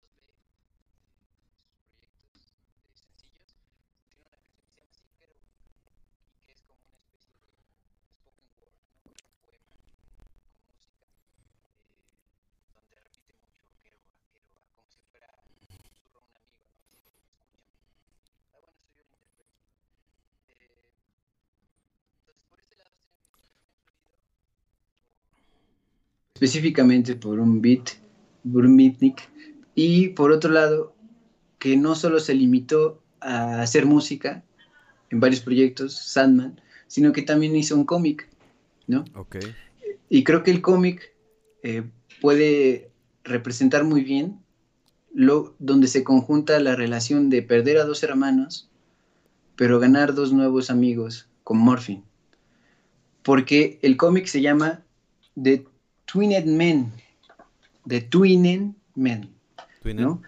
Ajá, que es la idea de los hombres entrelazados, ¿no? Eh, más o menos sería una traducción. Más que nada porque gráficamente el personaje de ese cómic es una especie de hombre trillizo, ¿no? O sea, tres hombres pegados, ¿no? Eh, como, en una, como en una capa de humo o como de hilo, ¿no? Así lo ves dibujado. Y lo que hacen esos, eh, ese personaje es tener una banda, ¿no? Y entonces en, su cómic refleja mucho con ficción y también retomando su vida real de cómo eran las relaciones con los demás integrantes de la, de la banda Morphin, porque hay que decirlo rápidamente, muy parecido a, a Francis Bacon, Sandman era una persona con mucho carácter, con mucho, mucho carácter, sin embargo, era muy privado, muy, muy parco, pero tenía una emocionalidad muy cabrona, ¿no? que se ve en sus canciones. Y en el cómic se ve que ese mal genio lo separaba de sus, de sus amigos de la banda, ¿no? discutían así por pendejadas de técnicas, por gira, ¿no? por, por la situación de tal acomodo de las canciones, ¿no? Cómo vamos a hacer esto, cómo hacer el otro, pero siempre volvían a, a entrelazarse estos tres hombres, ¿no? Recuperando lo, lo, que perdió cuando sus dos hermanos pues, se, se, se murieron, ¿no? Y eh, eso es muy interesante ver en, en Sadman eh, un, una persona que hizo cómics influido por su propia vida como parte de una banda de tres y que recupera de alguna u otra manera a sus hermanos perdidos, ¿no? Por la muerte, ¿no? Eh, esas dos cosas me parecen muy interesantes, ¿no? Su, influencia por la cultura beat y eh, que creó un cómic. Antes de, pasarme, no, perdón, ya, quiero llegar al, al, punto clave que es después de que jalan a Morphin para ciertas películas y para ciertas series de televisión, les viene el boom y eh, ellos parten primero de varias eh, eh, discográficas independientes, ¿no? El primer disco lo publican en una discográfica muy chiquita, luego compra los derechos una un poquito más grande y esa, esa misma saca Curve for Pain. Curve for Pain los lleva a un tour, los lleva por un tour europeo, ¿no? Y en ese tour europeo conectan para terminar cayendo en Italia en un festival que se llama En el nombre del rock. Eh, que si ustedes ven eh, fragmentos de su llegada ahí y demás, están en YouTube, hay un par de documentales, ahorita digo los nombres, eh, ven que es un pueblo incluso previo a los romanos en Italia, ¿no? Chiquitito, lleno de colinas, ¿no? Un poquito se me asemeja a a Coetzala, ¿no? Esas empinadas impresionantes, pero en Italia. Y entonces llegan, y a pesar de que Mark Sackman en todas sus entrevistas y demás era muy parco, muy concreto, se tardaba mucho en responder porque pensaba supuestamente mucho lo que iba a decir, y sí se veía eso. Eh, inmediatamente empieza a hacerse casi casi amigo, les cuenta su vida a los organizadores, a la organizadora, los que están de ahí de staff, les dice que eh, tiene estas ideas y que se colocan esto y el otro. O sea, iba emocionado a tope, a pesar de que sea un calorón impresionante porque era julio en el, verano italiano. Y eh, lo, que es más significativo de eso, antes de que pase la tragedia, es que están como en un, a un ladito del escenario platicando Danny Colli, Dana Colli con Jerome Deprieux, que es el, el baterista. El baterista platicando así como, no, pues sí, esto y lo otro, platica antes de tocar, ¿no? Y de repente empiezan a escuchar así un sonido horrible, raro, de, que, suena de las bocinas de donde van a tocar. Y medio distinguen un poco. Y era Enrique Boom.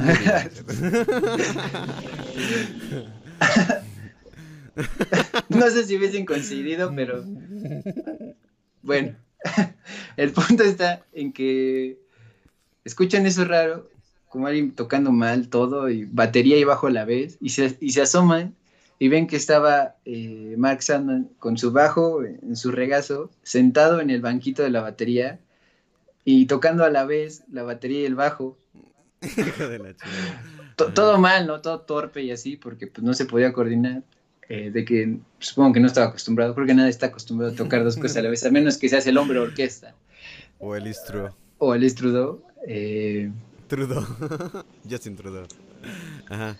Eh, y vieron que se voltea y no dijo palabras, solamente como le sonrió levemente y ellos entendieron así como, ya hay que hacer el soundcheck, este güey ya quiere tocar, ¿no?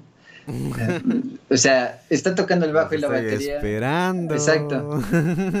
Yo no sé qué hacen allá parados, hay que practicar. Eh, total que empiezan el ensayo y todo. Eh, llega la hora del concierto, tocan la primera canción, todo bien, lo hacen genial. Empieza la segunda canción, que era Super Sex, así se llama la canción. Y no va más de la mitad de la canción y de repente Dani, Dana Cole eh, voltea a ver a Sandman en esos movimientos de estar tocando, de coordinarse un poquito, las entradas, las salidas. Las, miradas sexuales entre músicos, güey. Claro. Ah, no mames. Sí, sí, sí. Y, y, nota que como que se le está yendo la mirada. Hay que recordar que hacía mucho calor, entonces eso lo pudo haber interpretado como simple sudoración, cansancio, lo que fuera. Un golpe de calor. Eh, pero no se quedó solamente en que su mirada se, se estaba extraviando, sino que él se desploma, ¿no? Con todo y el bajo puesto. Entonces imagínense ustedes, recuerden por ejemplo a Jimi Hendrix desmadrando su guitarra o a Kurt Cobain desmadrando su guitarra, cuando se hace a propósito, es un ruideral, ¿no? Aventar un instrumento, el, que sea, y que se escuche la reverberación y todo eso es brutal. Eh, entonces cae desplomado y su bajo pues retumba todo, ¿no? Y no se apaga, es un sonido que no se apaga, entonces... los efectos especiales. no se apaga. Y, y como ve que se desploma golpeándose la cabeza, es decir, sin control alguno, ¿no? como si se cayera una torre. Eh, torre Sandman.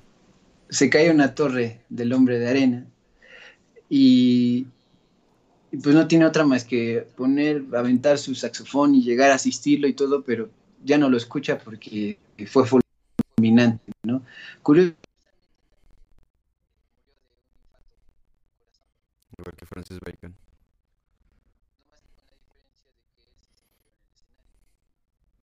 Grande, güey.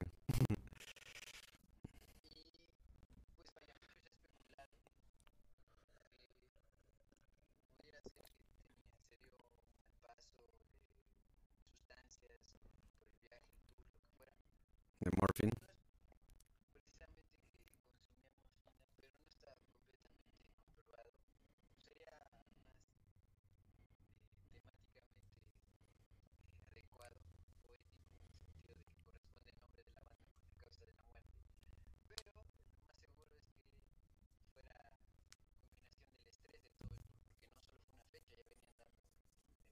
Lo mataron, lo mataron esos güeyes que no quisieron ensayar temprano, cabrón. Eso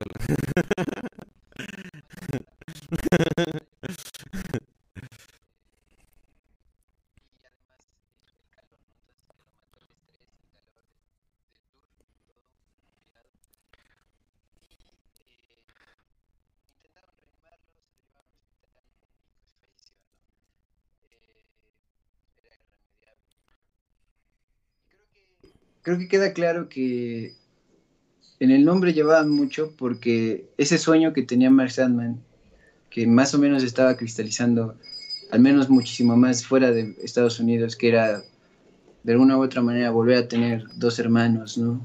Que compartían su misma pasión y también eh, que uno de sus proyectos por fin despega y, y se asimila, se rompe cuando él se cae en el escenario. Sin embargo, no, no fue lo último que hicieron porque todavía tenían, tenían como unas semanas que habían terminado de grabar su nuevo disco. Eh, hay una cosa muy interesante que es que DreamWorks Music hace los últimos dos discos de estos güeyes. Y tú pensarás, bueno, hicieron Shrek, los de DreamWorks, son buenas personas.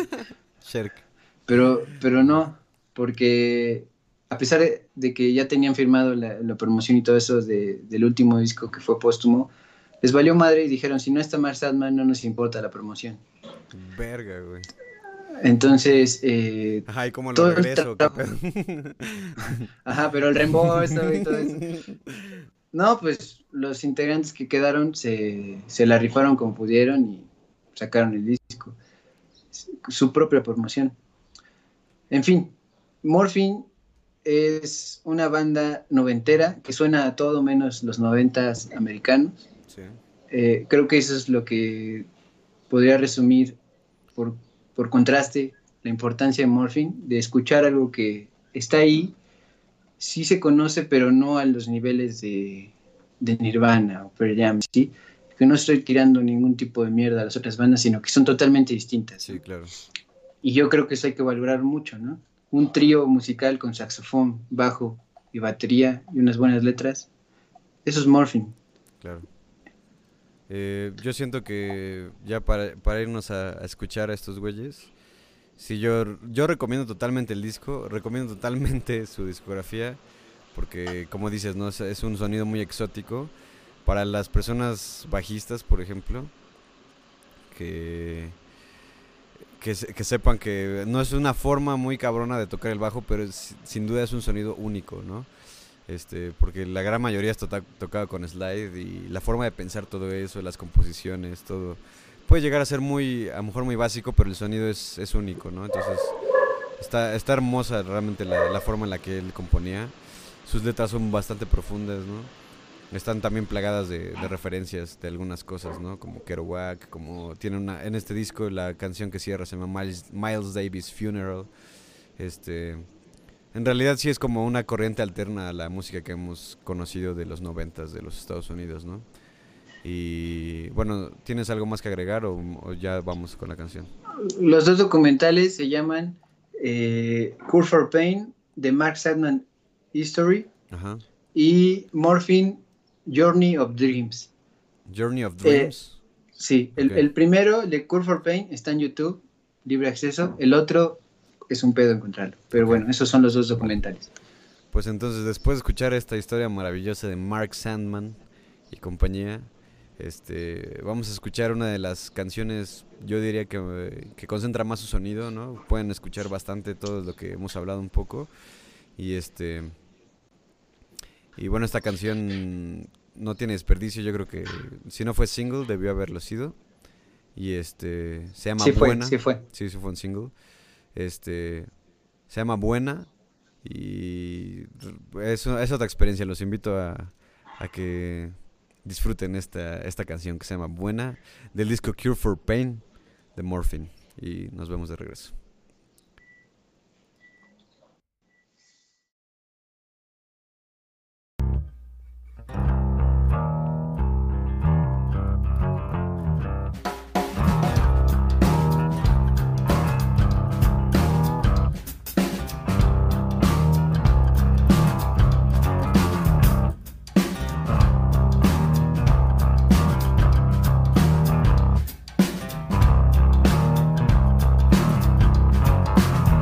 I hear a voice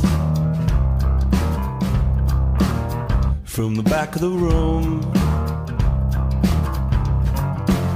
I hear a voice cry out, You want something good?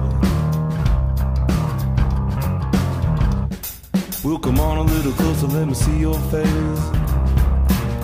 Yeah, come on a little closer by the front of the stage say, come on a little closer, I got something to say. Yeah, come on a little closer, wanna see your face. You see, I met a devil named Buena Buena. And since I met the devil, I've been the same, oh no. And I feel alright now, I have to tell you. I think it's time for me to finally introduce you to the Buena Buena Buena Buena good.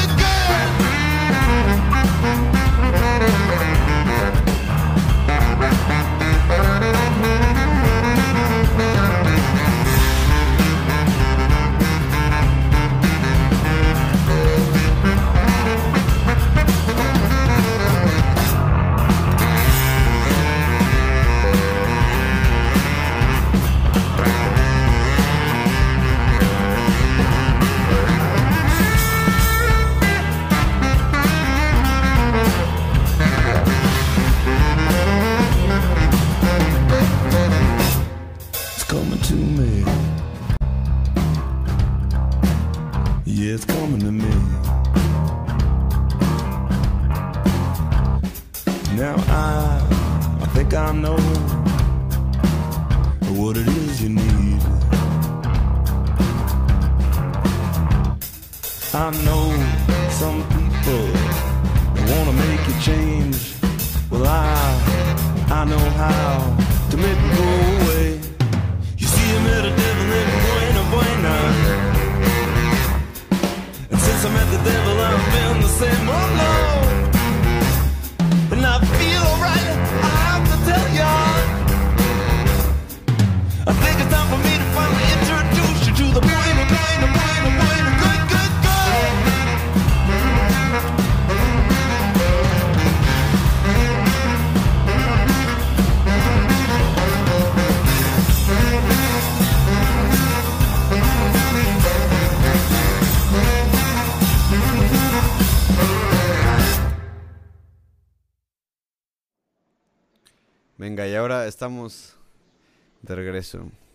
Desde las profundidades, peces abisales, rescatando ideas en peligro de extinción.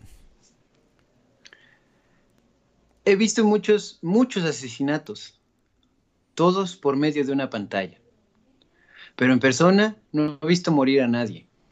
Y si no he visto morir a nadie en persona, puedo asegurarles también que no he matado a persona alguna.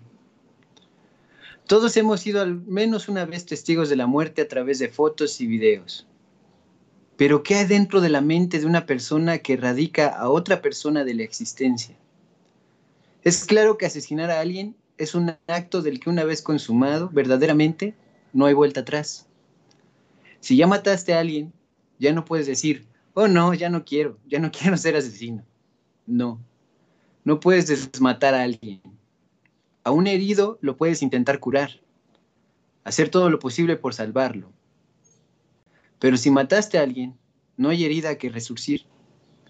Y de eso los cadáveres son vivos testigos. Pero antes de que una persona se vuelva un cadáver, es claro que fue un cuerpo vivo. Fue carne, fue sangre, fue piel, tejidos y un poco más.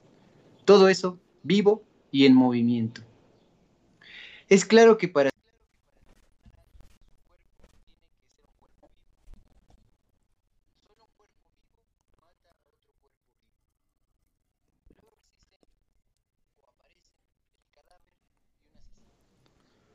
Digamos que podríamos hablar del asesinato como una graduación de sentidos.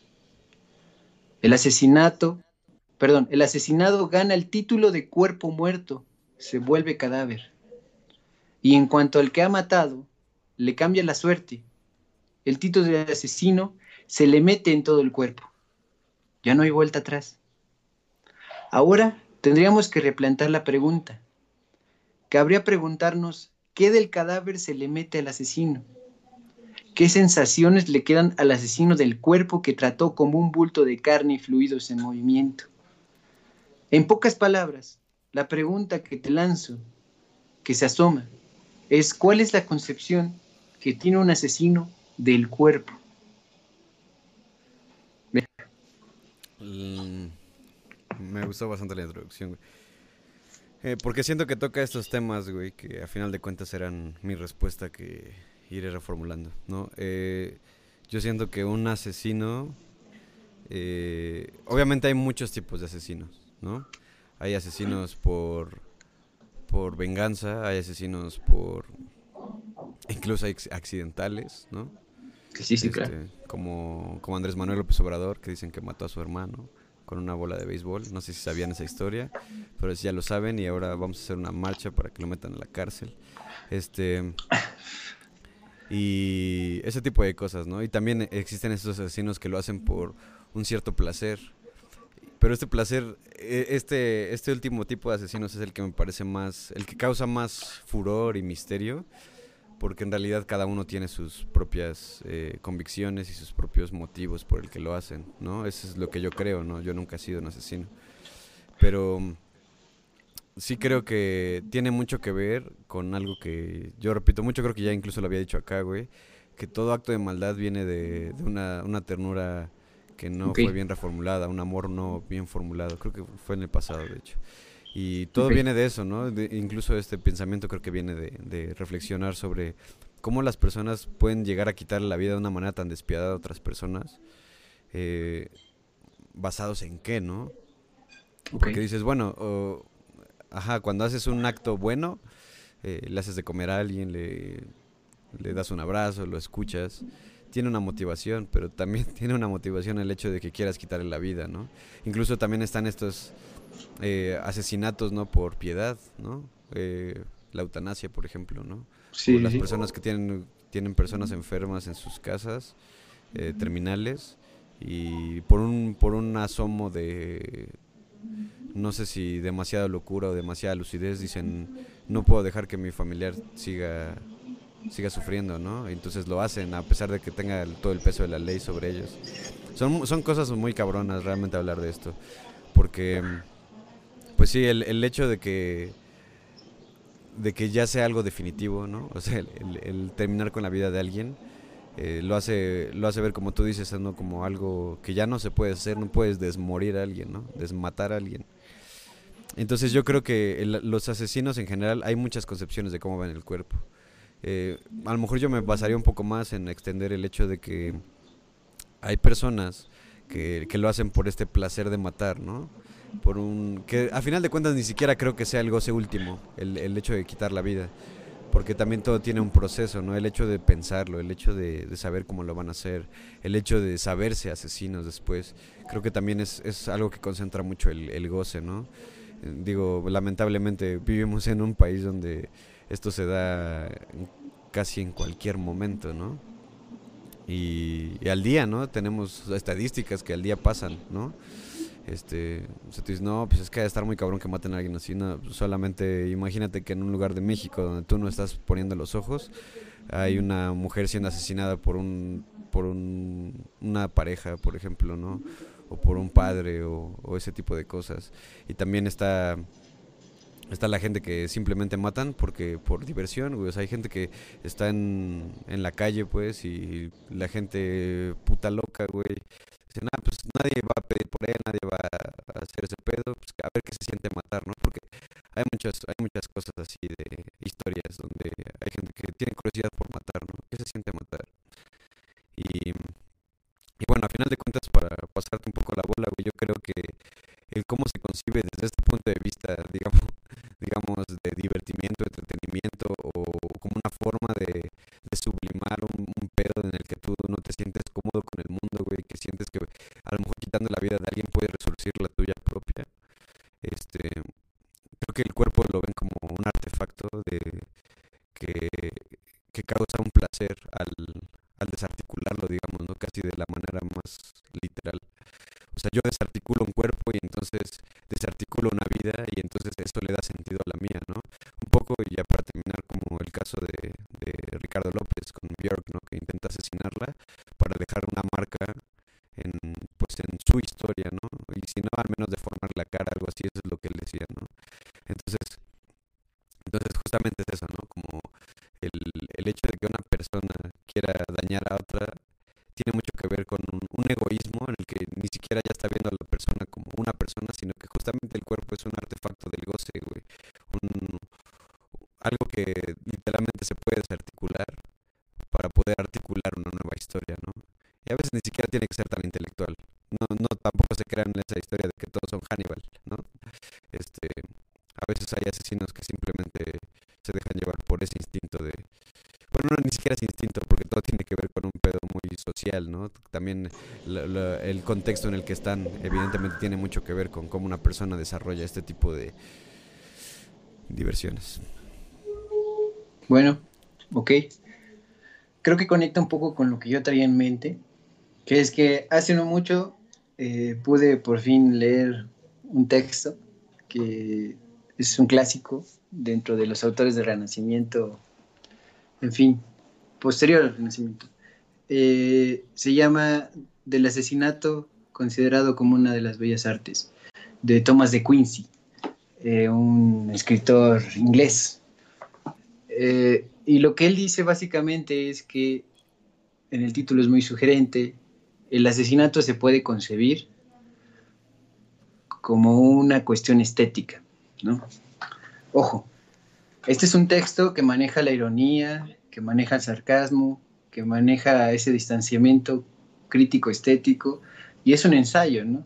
Entonces, lo que intenta promover con eso es darle la vuelta al asesinato. Y dice unas cosas muy interesantes que es, bueno, en ningún momento, pongamos, estoy hablando como si yo fuera Thomas de Quincy, en ningún momento estoy diciendo que el asesinato se debe de promover, que se tiene que eh, educar a la gente para que lo cometan, incluso que tenga que ser una materia. No, no, no. no. Una materia. Dice, no. Sin embargo, sigue sucediendo, ¿no? Una y otra vez a lo largo de la historia. Es, un, es una piedra angular en la historia, como dices, en las narrativas, en las narraciones, en la Biblia, ¿no? Incluso Abel y Caín, etc. sigue sucediendo a pesar de que yo lo considero una cosa eh, inmoral, amoral, mala, ¿no? Dice, pero si sucede, podemos observar en el asesinato un hecho estético por cómo se comete, por cómo ya sucedió, ¿no? Cómo, es algo que ya es irremediable, tiene algún esteticismo, hay que verlo, ¿no? Y entonces lo que él promueve es analizar casos cumbres, ¿no? Donde se haya visto que el artista, el asesino, eh, haya eh, logrado una obra estética que lleve, que, que lleve exactamente siguiendo y remonta a Aristóteles y todo eso, siguiendo a los postulados de Aristóteles de la estética, de la belleza, de la catarsis, al ver un asesinato, ¿no? Y el artista, pues es que, el que lo comete, ¿no? El que mata a alguien, pero tiene técnicas, ¿no? Dice, no es lo mismo matar a alguien, y eso también lo, han escuchado en varias series, de precisamente de asesinatos, eh, de asesinos en serie también, que dicen que matar a alguien con una arma de fuego es una falta eso, ¿no? porque no hay ningún tipo de conexión entre la víctima y el victimario. Y dice una frase que a mí me retumbó súper cabrón, que dice, podrá haber mucha pasión, podrá haber mucha pasión, pero ¿qué, qué caso tiene ver cómo un tigre mata a otro tigre? Porque él dice que las víctimas tienen que tener ciertas características, ¿no? De un asesino a un asesino es como un combate de box, ¿no? Controlado, ve sus técnicas, ambos están preparados al, ataque, ¿no? A, cierto eh, rodeo que te aceche. Dice, pero no, en cambio la víctima lo ideal es que sea una persona inocente, que una persona que viva su vida en legalidad, que sea alguien que sea alguien que se instala en la práctica cotidiana del buen samaritano incluso, ¿no? Eh, porque si no, ¿qué pasión tendría? Perdón, ¿qué, ¿qué, chiste tendría? Porque puede haber pasión, ¿no? En un enfrentamiento entre dos asesinos, pero no, tiene que haber contraste, ¿no? Entonces esa frase a mí me voló la cabeza. Y luego de eso dice, por ejemplo, otra cosa que, que tienen que tomar en cuenta al analizar un asesinato es, eh, dice, lo ideal es cometerlo por la noche, sigilosamente, ¿no? De manera en la cual no muestres todo, sino solo se vea... sino que solo se vea exactamente, la palabra navajas es la clave en esa explicación, que solamente se vea el destello del filo con el que matas, ¿no? Pues ese tipo de cosas. Muy ninja. Obviamente, eh, obviamente lo está manejando desde la ironía, porque es como, el ensayo está escrito como si fuera una conferencia frente a la asociación de, de amantes. Sí, no, bueno, de, artistas de esta nueva bella arte, eh, que es todo un club donde se, juntan a comentarlo y a veces sugieren si lo harían o cómo lo harían, pero no lo hacen, pero si lo hacen, pues hay que mantener el anonimato, ¿no? Entonces es, tiene toda una, una esfera impresionante de el discurso frente a un club ficticio y que mucha gente después de leerlo pensaron que sí existía y le empezaron a cargar la mano y, que lo investigaran, ¿no? Obviamente no le encontraron nada y de hecho lo que dice al final de su primer artículo, porque publicó dos partes, es que si los que me conocen sabrán decir que yo solamente he pensado una vez en el asesinato y lo he intentado solo una vez, ¿no? Y se fue en algún momento de mi vida donde yo estaba como Francis Bacon, si hubiese sabido la historia, sin dinero y abandonado en Mónaco, por decir una ciudad. Eh, y lo único que tenía eran unas pocas cosas de despensa. Y entró a mi casa un gato, ¿no? Entró a mi casa un gato. Edgar Allan Poe retomará eso a super cabrón, ¿eh? Porque Edgar Allan Poe es posterior a Thomas de Quincy. Eh, entra un gato a mi casa bajo la cocina y veo que está despachándose el a, de la a diestra y siniestra de, mis poco arroz que tenía, ¿no? Lo que fuera.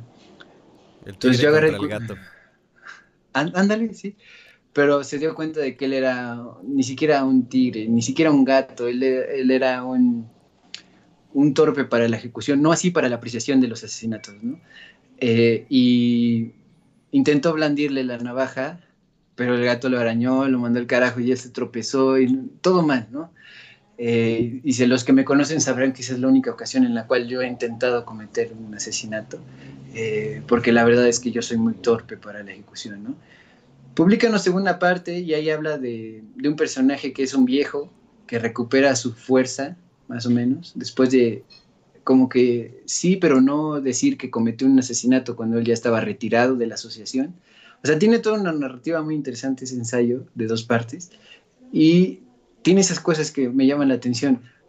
Insisto, por medio de la ironía y la ficción, eh, ver el asesinato como una de las bellas artes, sin con eso decir que se tiene que promover, sino de que son cosas que pasan, hay que ver cómo suceden, ¿no?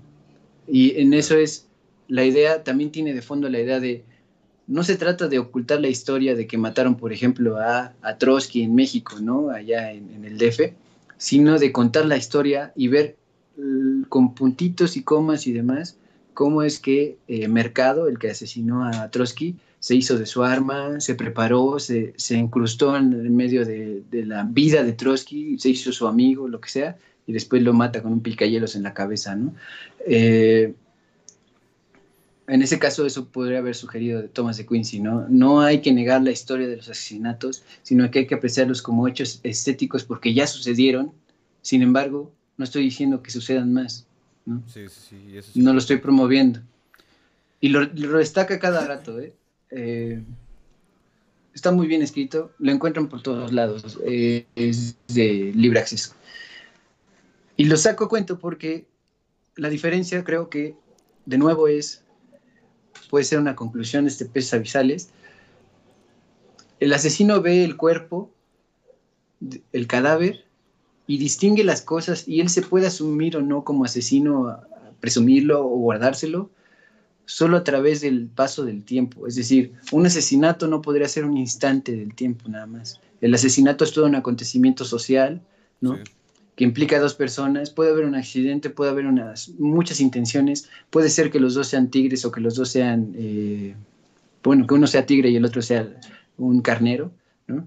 Pero eh, lo importante es no dejar de ver que esas historias se tienen que contar y apreciar, si quieres con ironía, pero a través de un análisis interesante de las partes de esos cuerpos. Porque a final de cuentas también es algo que está hablando mucho sobre nuestra, yo no diría nuestra naturaleza, creo que creo que ni siquiera creo tanto en, en cuestión de nuestros comportamientos como algo natural, porque realmente todo lo que lo que hacemos y vivimos es de cierta manera muy artificial. Y todos los asesinatos, por ejemplo, pues vienen de un contexto artificial, o sea, no es como que a ti te den ganas de comer a alguien, ¿no? Y por eso, bueno, eso también ocurre, pero todo tiene una explicación a través de, de la mente, ¿no? De, si se te antoja comer carne humana es porque ya estuviste expuesto a ese tipo, al menos de dudas o reflexiones de a qué sabe, cómo lo puedo lograr y todo eso, ¿no? Y, este, también que te acuerdas de que ya probaste carne animal, ¿no? Entonces no lo haces de la nada. Claro, o sea, no, viene de la nada exactamente. Y entonces eh, siento que, o sea, lo importante de los asesinatos, también hay una parte, y por eso es que es un tema delicado a siempre hablar de muerte y sobre todo muerte causada, ¿no? Porque pues de repente se torna mucho, al menos en nuestra época, güey. Eh, también, bueno, antes también, pero se maneja diferente. El hecho de que nos, nos inundan de eh, cosas violentas, ¿no? Y dices, bueno, realmente eh, me tengo que hacer ciego ante este tipo de cosas, hacer el ciego ante este tipo de cosas, o si puedo hacer como que una reformulación sobre todo de nuestras sociedades. Es como la última de las consecuencias, ¿por qué? Porque esa persona llevó la vida de otra persona a las últimas consecuencias. Y eso en cualquier de cualquier manera, lejos de que sea brutal, lejos de que sea violento, lejos de todas, todas esas cosas, yo creo que cualquier asesinato es injusto, es injustificado. No es, no es eh, bajo cualquier moral, este, a menos que sea la, la satanista, por ejemplo, este, ellos dicen, no, pues es que si yo considero que esa persona no tiene que vivir, y no, no va a vivir, ¿no? Porque me está haciendo daño y todo. Pero también todo va basado en un pedo como según justificado para ellos en cuestión de que te están haciendo daño y que no pongas la otra mejilla, esas cosas. Pero a, todas luces se me hace algo injusto de alguna manera el, tú decidir en qué momento termina la, la, vida de otra persona. Ahora, también vienen muchas cuestiones éticas, ¿no? Porque dices, bueno, si de todas maneras como muerte natural, él no lo está decidiendo, ¿no? Pero tú estás asumiendo una parte del poder de, bueno, más bien el poder de decidir cuándo termina la, vida de otra persona, ¿no? Entonces, evidentemente, como en todo, no hay, no hay, yo creo, o sea, yo, por ser peces avisales, lo puedo decir con toda claridad, güey. Yo creo que sí hay asesinatos que han sido justificados a lo largo de la historia, ¿no? O sea, por ejemplo, el... Eh, cuando, cuando la gente se ha enardecido y ha linchado este, líderes de opinión o líderes de, o reyes o así, güey, ¿no? Así como de, este pendejo está haciendo que toda la muerte y toda la podredumbre del mundo nos esté entrando a nuestra nación, a nuestro pueblo, y la gente encabronada lo hace y entonces hace un cambio histórico, ¿no? En ese tipo de situaciones yo creo que está justificado porque es, o sea, o, termina la vida de esta persona o, el curso de la historia de este pueblo, güey, se va a seguir sumido en, en la miseria, ¿no? Entonces un poco me basaría en este pedo de el, el, el, mal menor por el bien mayor, ¿no? Entonces, digamos que ya lo estoy así como que condensando demasiado, ¿no? Aunque de todas maneras, pues sigue siendo algo un poco injusto también, ¿no? Pero eso ya es viéndolo desde un punto de vista moral. Yo me quiero desapegar un poco de eso y realmente creo en este momento. Y creo que realmente sí hay, hay asesinatos que han sido justificados, ¿no? Han, hay asesinatos que, tienen, pues, digamos, toda una historia detrás de él y que a final de cuentas eso termina siendo ya ni siquiera por manos de los asesinos o el mano del asesino, sino parte de su propia historia que de alguna manera tenía que desencadenar ahí, ¿no? Eh, por ejemplo, el narcotráfico ¿no? O sea, cuando matan a un, a un capo o, matan a alguien que está dentro de ese pedo, que es muy casual aquí en México, este, muy usual, perdón, este, pues evidentemente tiene que ver también con que han vivido una vida llena de peligro, ellos han matado gente, ¿no? No, no digo que todos, pero en, algunos casos sí ha, ocurrido, entonces no digo que sea justo o no, sino que simplemente, tal vez reformularlo así, no es que sea justo o no, sino que es una causa de lo que ellos también han hecho, ¿no? Han reciben como a, hierro matas, a hierro mueres, un poco así, ¿no? Y no tanto es como que nosotros lo tengamos que, lo, debamos tener inserto así como nuestros pensamientos, sino que es simplemente la naturalidad de, de, los, de los sucesos, ¿no? Tú llegas, matas a alguien, matas a la familia de alguien por cuestiones de narcotráfico, obviamente si alguien sobrevive o alguien quiere tomar venganza de ese pedo, te va a ir a buscar y, y si te encuentra te va a matar, ¿no? Porque esa es la consecuencia de lo que tú hiciste. Entonces, bueno, eso es lo que yo veo, ¿no?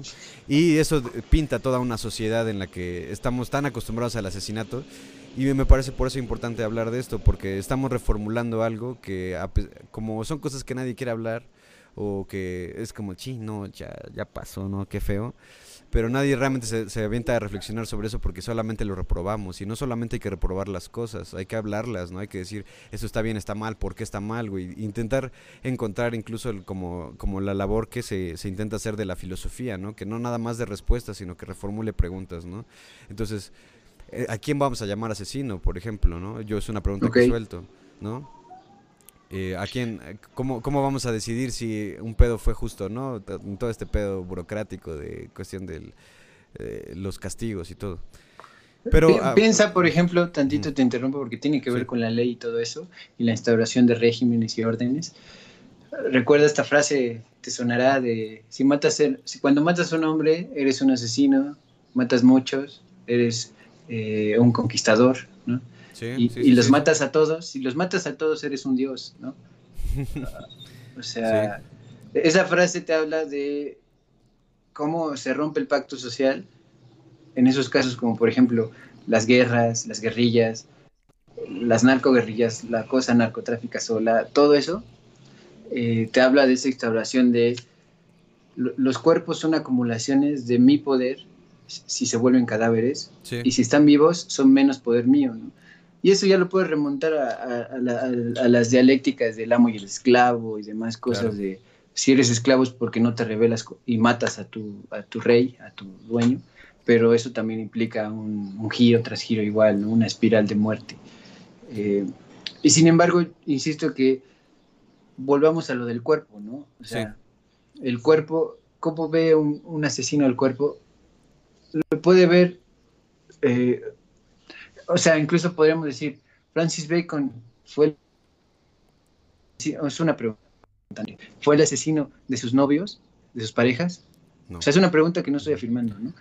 Pero si lo piensas bien, más allá de, más allá de que si, fuera el asesino o no, material o intelectual o de influencia, eh, de los sentimientos y demás, él sí se tomó la libertad, como hizo Thomas de Quincy, de ser un admirador, un esteta de un cadáver que implica una muerte, ¿no? A lo mejor por mano propia por medicación o lo que sea. Y que literal lo plasmó en una pintura. Y, bueno, y con eso yo terminaría mi, intervención, güey. Tomando un poco Francis Bacon. Este, sí, o sea, lo que tiene que ver con, con Quincy es que él lo que está haciendo es, en cuestión del cuerpo, está intentando apropiarse de cierto goce, porque también o sea, el, cuerpo representado, por ejemplo, de lo que les hablé del tríptico de George Dyer, el, que apareció ahí muerto en el baño, de alguna manera es apoderarse de esa imagen. Y eso es lo cabrón, que eso es a lo que me refería al principio.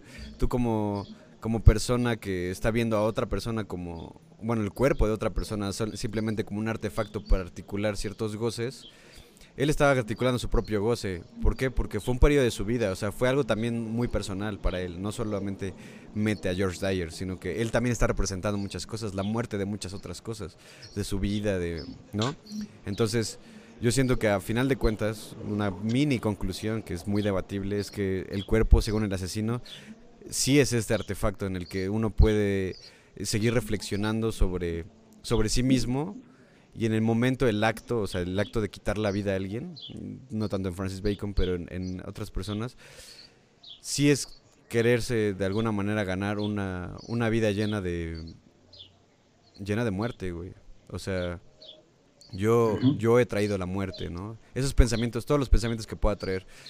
Por fin acabé con la vida de este güey. O eh, ahora yo soy un, soy un cazador. O ahora ese tipo de cosas, ¿no? Todo ninguna, digamos que ninguna muerte es el fin de ese viaje, güey. Para mí es así, o sea, el cuerpo, el, final del cuerpo eh, no es el simplemente matarlo, sino es toda la representación, digamos ahora sí que póstuma de ese cuerpo, güey. Este, en un sentido muy general, ¿no? En ese sentido podrías decir que en un juego de palabras, el cuerpo para un asesino a lo mejor visto desde afuera, porque nosotros no somos asesinos, solo estamos imaginando, sería, un, sería un cadáver exquisito de su vida. Sí. ¿No? Y bueno, también hay que tomar en cuenta que hay muchas cosas, ¿no? O sea, también no quiero dejar de matizar. Yo me estoy como que centrando en algo que ahora estoy pensando, pero también hay, hay asesinatos que simplemente es como por defensa propia, o de repente la gente que está muy drogada, por ejemplo, que está perdiendo totalmente el suelo de la realidad lo puede llegar a cometer y después ni siquiera acordarse. O sea, hay muchas cosas, ¿no? O como la ley matando a la gente, ¿no? Sí, ah, claro, no, mames, eh, que eso es otro, otro pedo, ¿no? Que a final de cuentas también es una cuestión de manifiesto, eso es a lo que me refiero. O sea, por ejemplo, George Floyd, ya para terminar, nada más para comentarlo, el, este policía que, que mató a George Floyd, no lo está haciendo en cuestión de es que George Floyd lo odio, sino que es, es su representación la que yo con la que iba a decir no que no, estoy de acuerdo, pero es un eufemismo, él lo odia, o sea, él es racista. Este, entonces, esta, esta, esto que estoy haciendo es un manifiesto del poder que puedo tener yo, cómo puedo abusar de mi poder para llevarlo a un plano real y entonces quitarte la vida y hacer un manifiesto, tal vez para el mundo, pero principalmente para mí. Yo soy el asesino de este güey.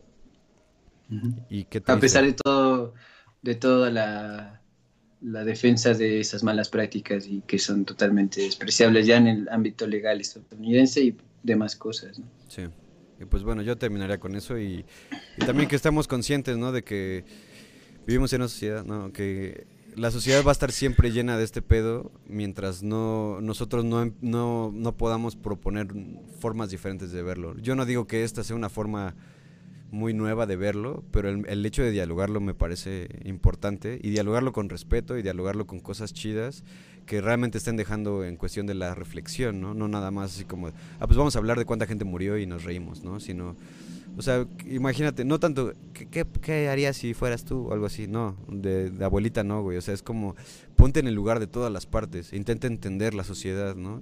Crea esa realidad donde tú estás realmente en, la, en el, del lado del, o sea, atrás y delante del cuchillo, ¿no? Qué chingada madre puedes llegar a sentir en esas situaciones, ¿no?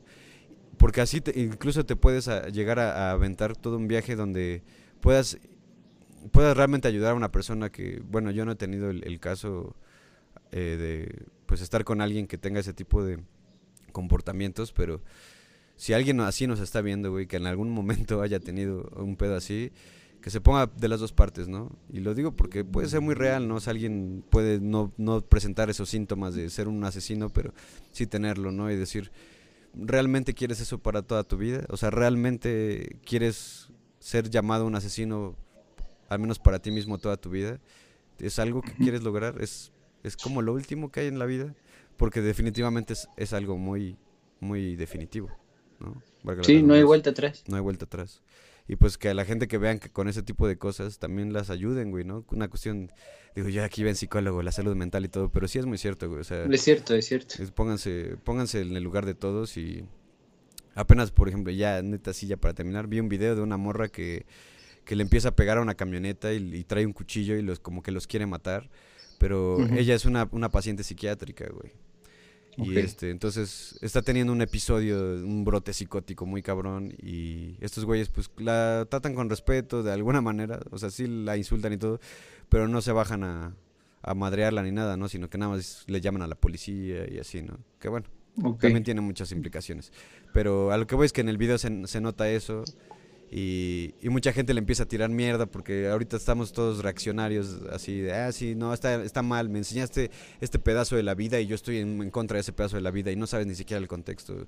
Yo después de, leer y ver varias cosas me di cuenta que era una paciente psiquiátrica y digo, güey, ella está en peligro, o sea, está poniendo en peligro a los demás, claro, pero pues ella no, no está en control de, de sus facultades, entonces no podemos, no podemos juzgarla en ese sentido igual que a los demás. Entonces, a eso es a lo que voy, ¿no? Eh, en cuestión de los asesinatos, hay muchísimos tipos. Y, casi hay, hay motivación por asesinato, ¿no? ¿no? No creo que sea como que la misma. Este, nunca. Y eso hay que tomarlo en cuenta, ¿no? Y, hablarlo, güey, platicarlo. Creo que eso es lo más chido, lo más nutritivo.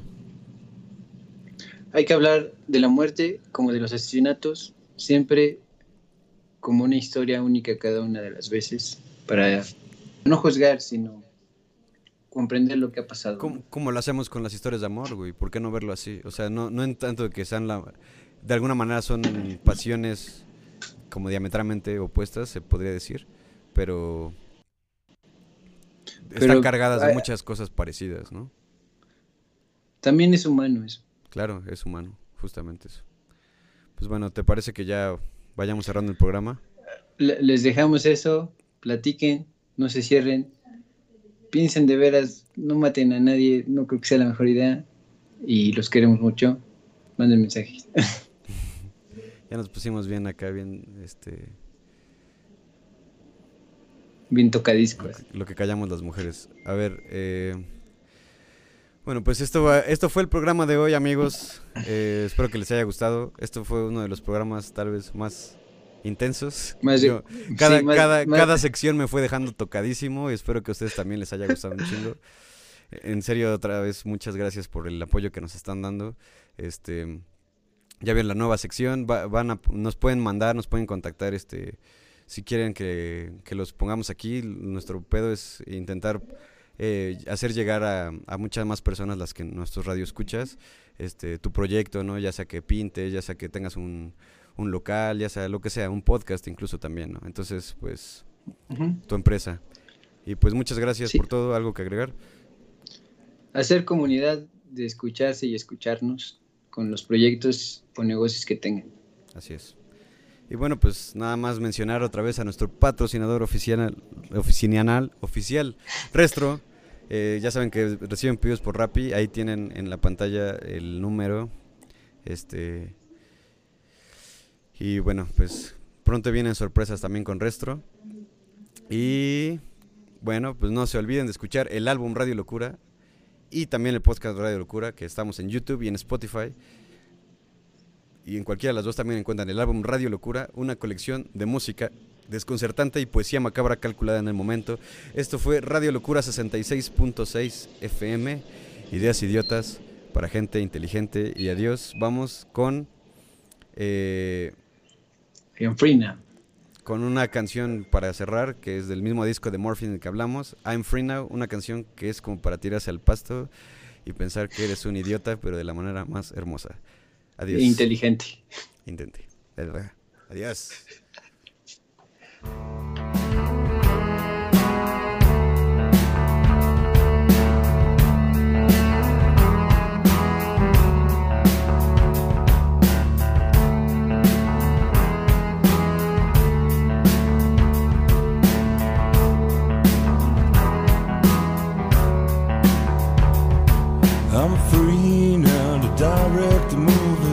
Song, or write a book about yours truly. Oh, I'm so interesting, I'm so great. I'm really just a fuck up and it's such a waste to burn down these walls around me, flexing like a heartbeat. We don't like to speak, don't talk to me for about a week. I'm sorry, it just hurts to explain. There's something going on that makes my gut sick got guilt, I got fear, I got regret. I'm just a panic stricken waste. I'm such a jerk. I was honest, I swear. The last thing I wanna do. Honest, I swear. The last thing I wanna do is ever cause you pain.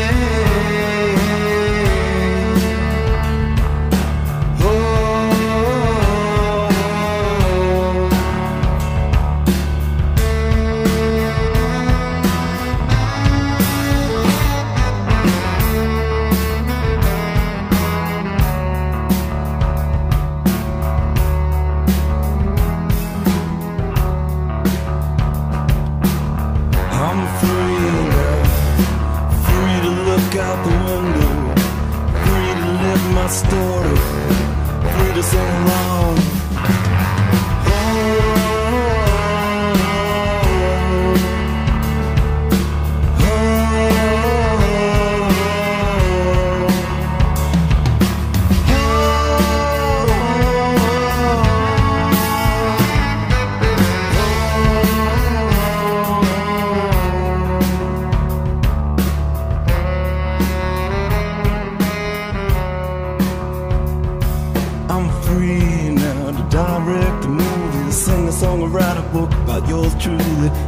so interesting. I'm so great, but I'm really just a fuck up. It's such a waste to burn down these walls around me, flexing like a heartbeat.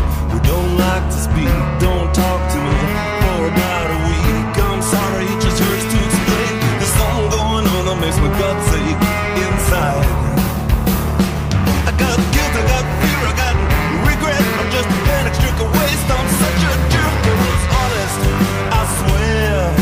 The last thing I wanna do